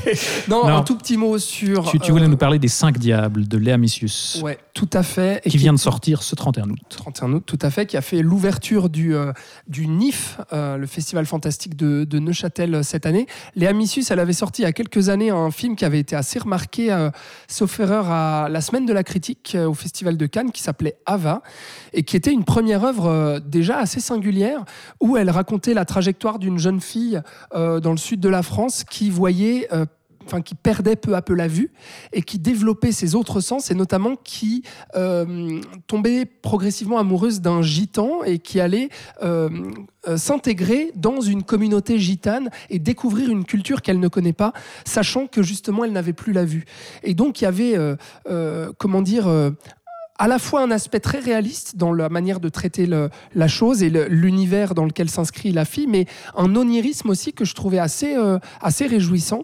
Et là, dans Les Cinq Diables, elle fait un petit peu, euh, comment dire, euh, euh, c'est un peu le même procédé. Il y a une histoire de sens aussi, mais qui sont surdéveloppées cette fois-ci parce que on va suivre la trajectoire d'une jeune fille. On est en région Rhône-Alpes aussi, comme la, nuit du 12. Et puis, et puis cette, cette jeune fille, eh bien, a l'odorat qui est surdéveloppé. Et euh, je ne vais pas vous raconter euh, comment, mais elle va tomber sur une espèce de lotion qui va lui permettre eh bien, de voyager dans le temps. Euh, en tout cas, donc, est-ce que c'est dans ses rêves? Est-ce qu'elle voyage vraiment physiquement? Je ne vous le dirai pas, et pas sûr que le film nous le dise non plus, mais qui progressivement va lui permettre de comprendre les mystères qui entourent sa famille et notamment le couple de ses parents. Ses parents, bah, il y a notamment Adèle Exarchopoulos qui joue le rôle titre. Et euh, progressivement, le, le film, à travers ce- cette figure de cette petite fille, va nous dévoiler les contours euh, comment dire, euh, oui, vraiment très mystérieux de, de cette famille, de ce couple, et aussi de ce petit village dans lequel euh, s'inscrit ce couple. Et c'est dur d'en parler sans trop en révéler, donc je vais m'arrêter là, mais juste vous que dire as que bien aimé? j'ai vraiment aimé le film, pour les mêmes raisons qu'Ava, en fait. Le film a quelques petits soucis euh, d'écriture et de surexplication euh, par moment, mais euh, il y a euh, une trajectoire euh, romantique notamment euh, et d'amour impossible, euh, pour pas trop en dire, qui m'a vraiment énormément touché. Et ce personnage de la petite fille, j'ai pas le nom de l'actrice, je suis navré, mais euh, une toute petite gamine qui est vraiment géniale. Euh, tous les acteurs sont formidables et euh, ouais, il y a une manière, je trouve, de, brosser les personnages et le décor dans lequel s'inscrivent les personnages. Vraiment, Léa Missius, c'est une réalisatrice, je trouve, qui est très prometteuse, qui est à suivre et notamment pour ses capacités-là à, à brosser vraiment des, des personnages très rapidement et un décor euh, dans lequel on s'immerge, euh, voilà, peu, peu- peu à peu. Euh, les cinq diables, voilà, c'est très bien. Voilà, bah, c'est noté, Moi, ça donne envie en tout cas. Fait- C'est c'est difficile d'en parler vraiment sans trop en révéler. Du coup, Non, je... c'est bien, je pense que ça, ça, ça titille suffisamment pour Ouais, qu'on ait envie d'en savoir plus. Oui, je, je viens de penser à un film que j'ai vu et que je Ah. crois que vous n'avez pas vu, mais c'est pas vraiment une recommandation, puisque j'ai rattrapé euh, The Grey Man des frères Rousseau, Oh, c'est pas vrai. et, et c'est encore pire que Bullet Train.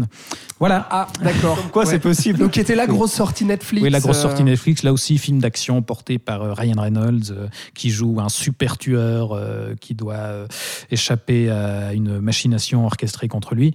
Et euh, bah, c'est c'est à l'image de, de ce que font Rousseau, les, les Rousseau dernièrement. C'est- C'est hyper lourdingue, c'est c'est mal branlé, c'est nul. Et Florian lève le Moi, je pense à une série que j'ai rattrapée Ah. cet été, qui date de début de cette année, qui s'appelle Winning Time, qui retrace, je suis fan de basketball et de basketball américain en Ah. particulier, qui retrace euh, les années 80 de la franchise des Los Angeles Lakers. Euh, une série euh, co-réalisée par Adam McKay, quand même, et Seth Rogen, qui sont assez souvent euh, ensemble, euh, et dans lequel on retrouve John C. Reilly, Adrian Bro- Brody, euh, Jason.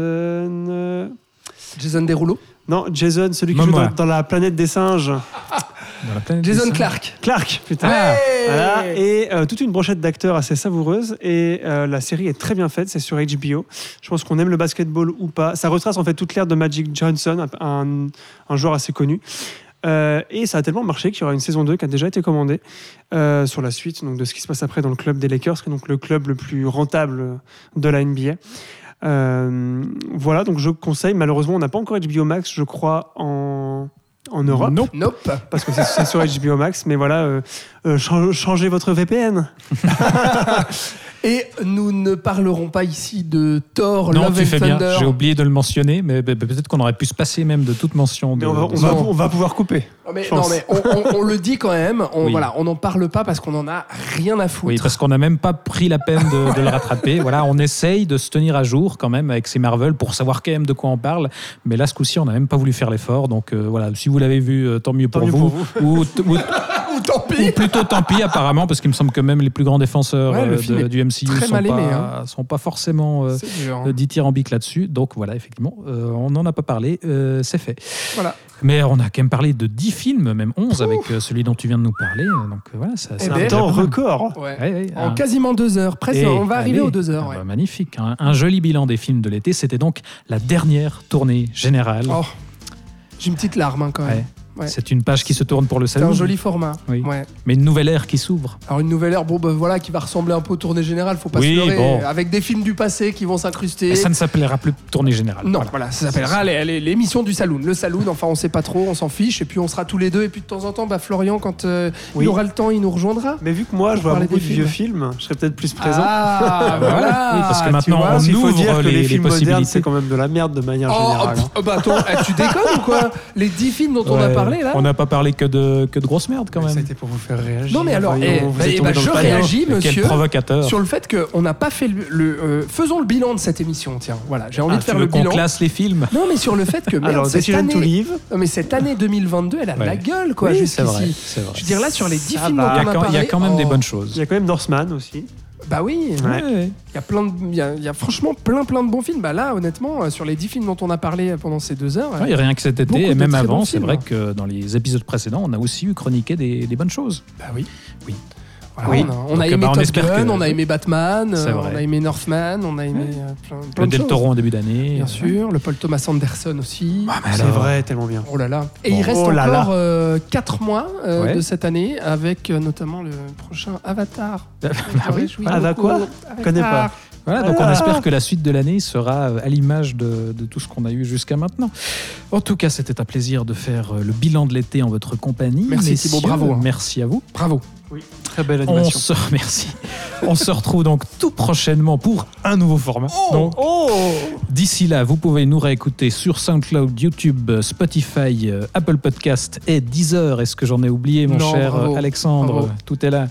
Euh, N'hésitez pas à partager et commenter cet épisode. Merci de nous avoir Sur nos écoutés. réseaux sociaux. Sur nos, oh, nos réseaux sociaux, Oui. Ou par email. Facebook, Twitter, euh, Instagram. On n'est pas encore sur TikTok. TikTok. Peut-être que ça viendra. hein, on ne sait pas. At le Ce serait- Saloon Podcast. Voilà, Ce sur toutes serait les peut-être plateformes. euh, voilà. Euh, vous pouvez nous écrire sur Caramail par contre. Euh, Ou Sur My- MSN. sur MySpace. N'hésitez pas, on est aussi joignable par MSN. Bref, cette émission est beaucoup trop longue. Euh, on vous laisse ici. Merci de nous avoir écoutés. À bientôt. Ciao, ciao.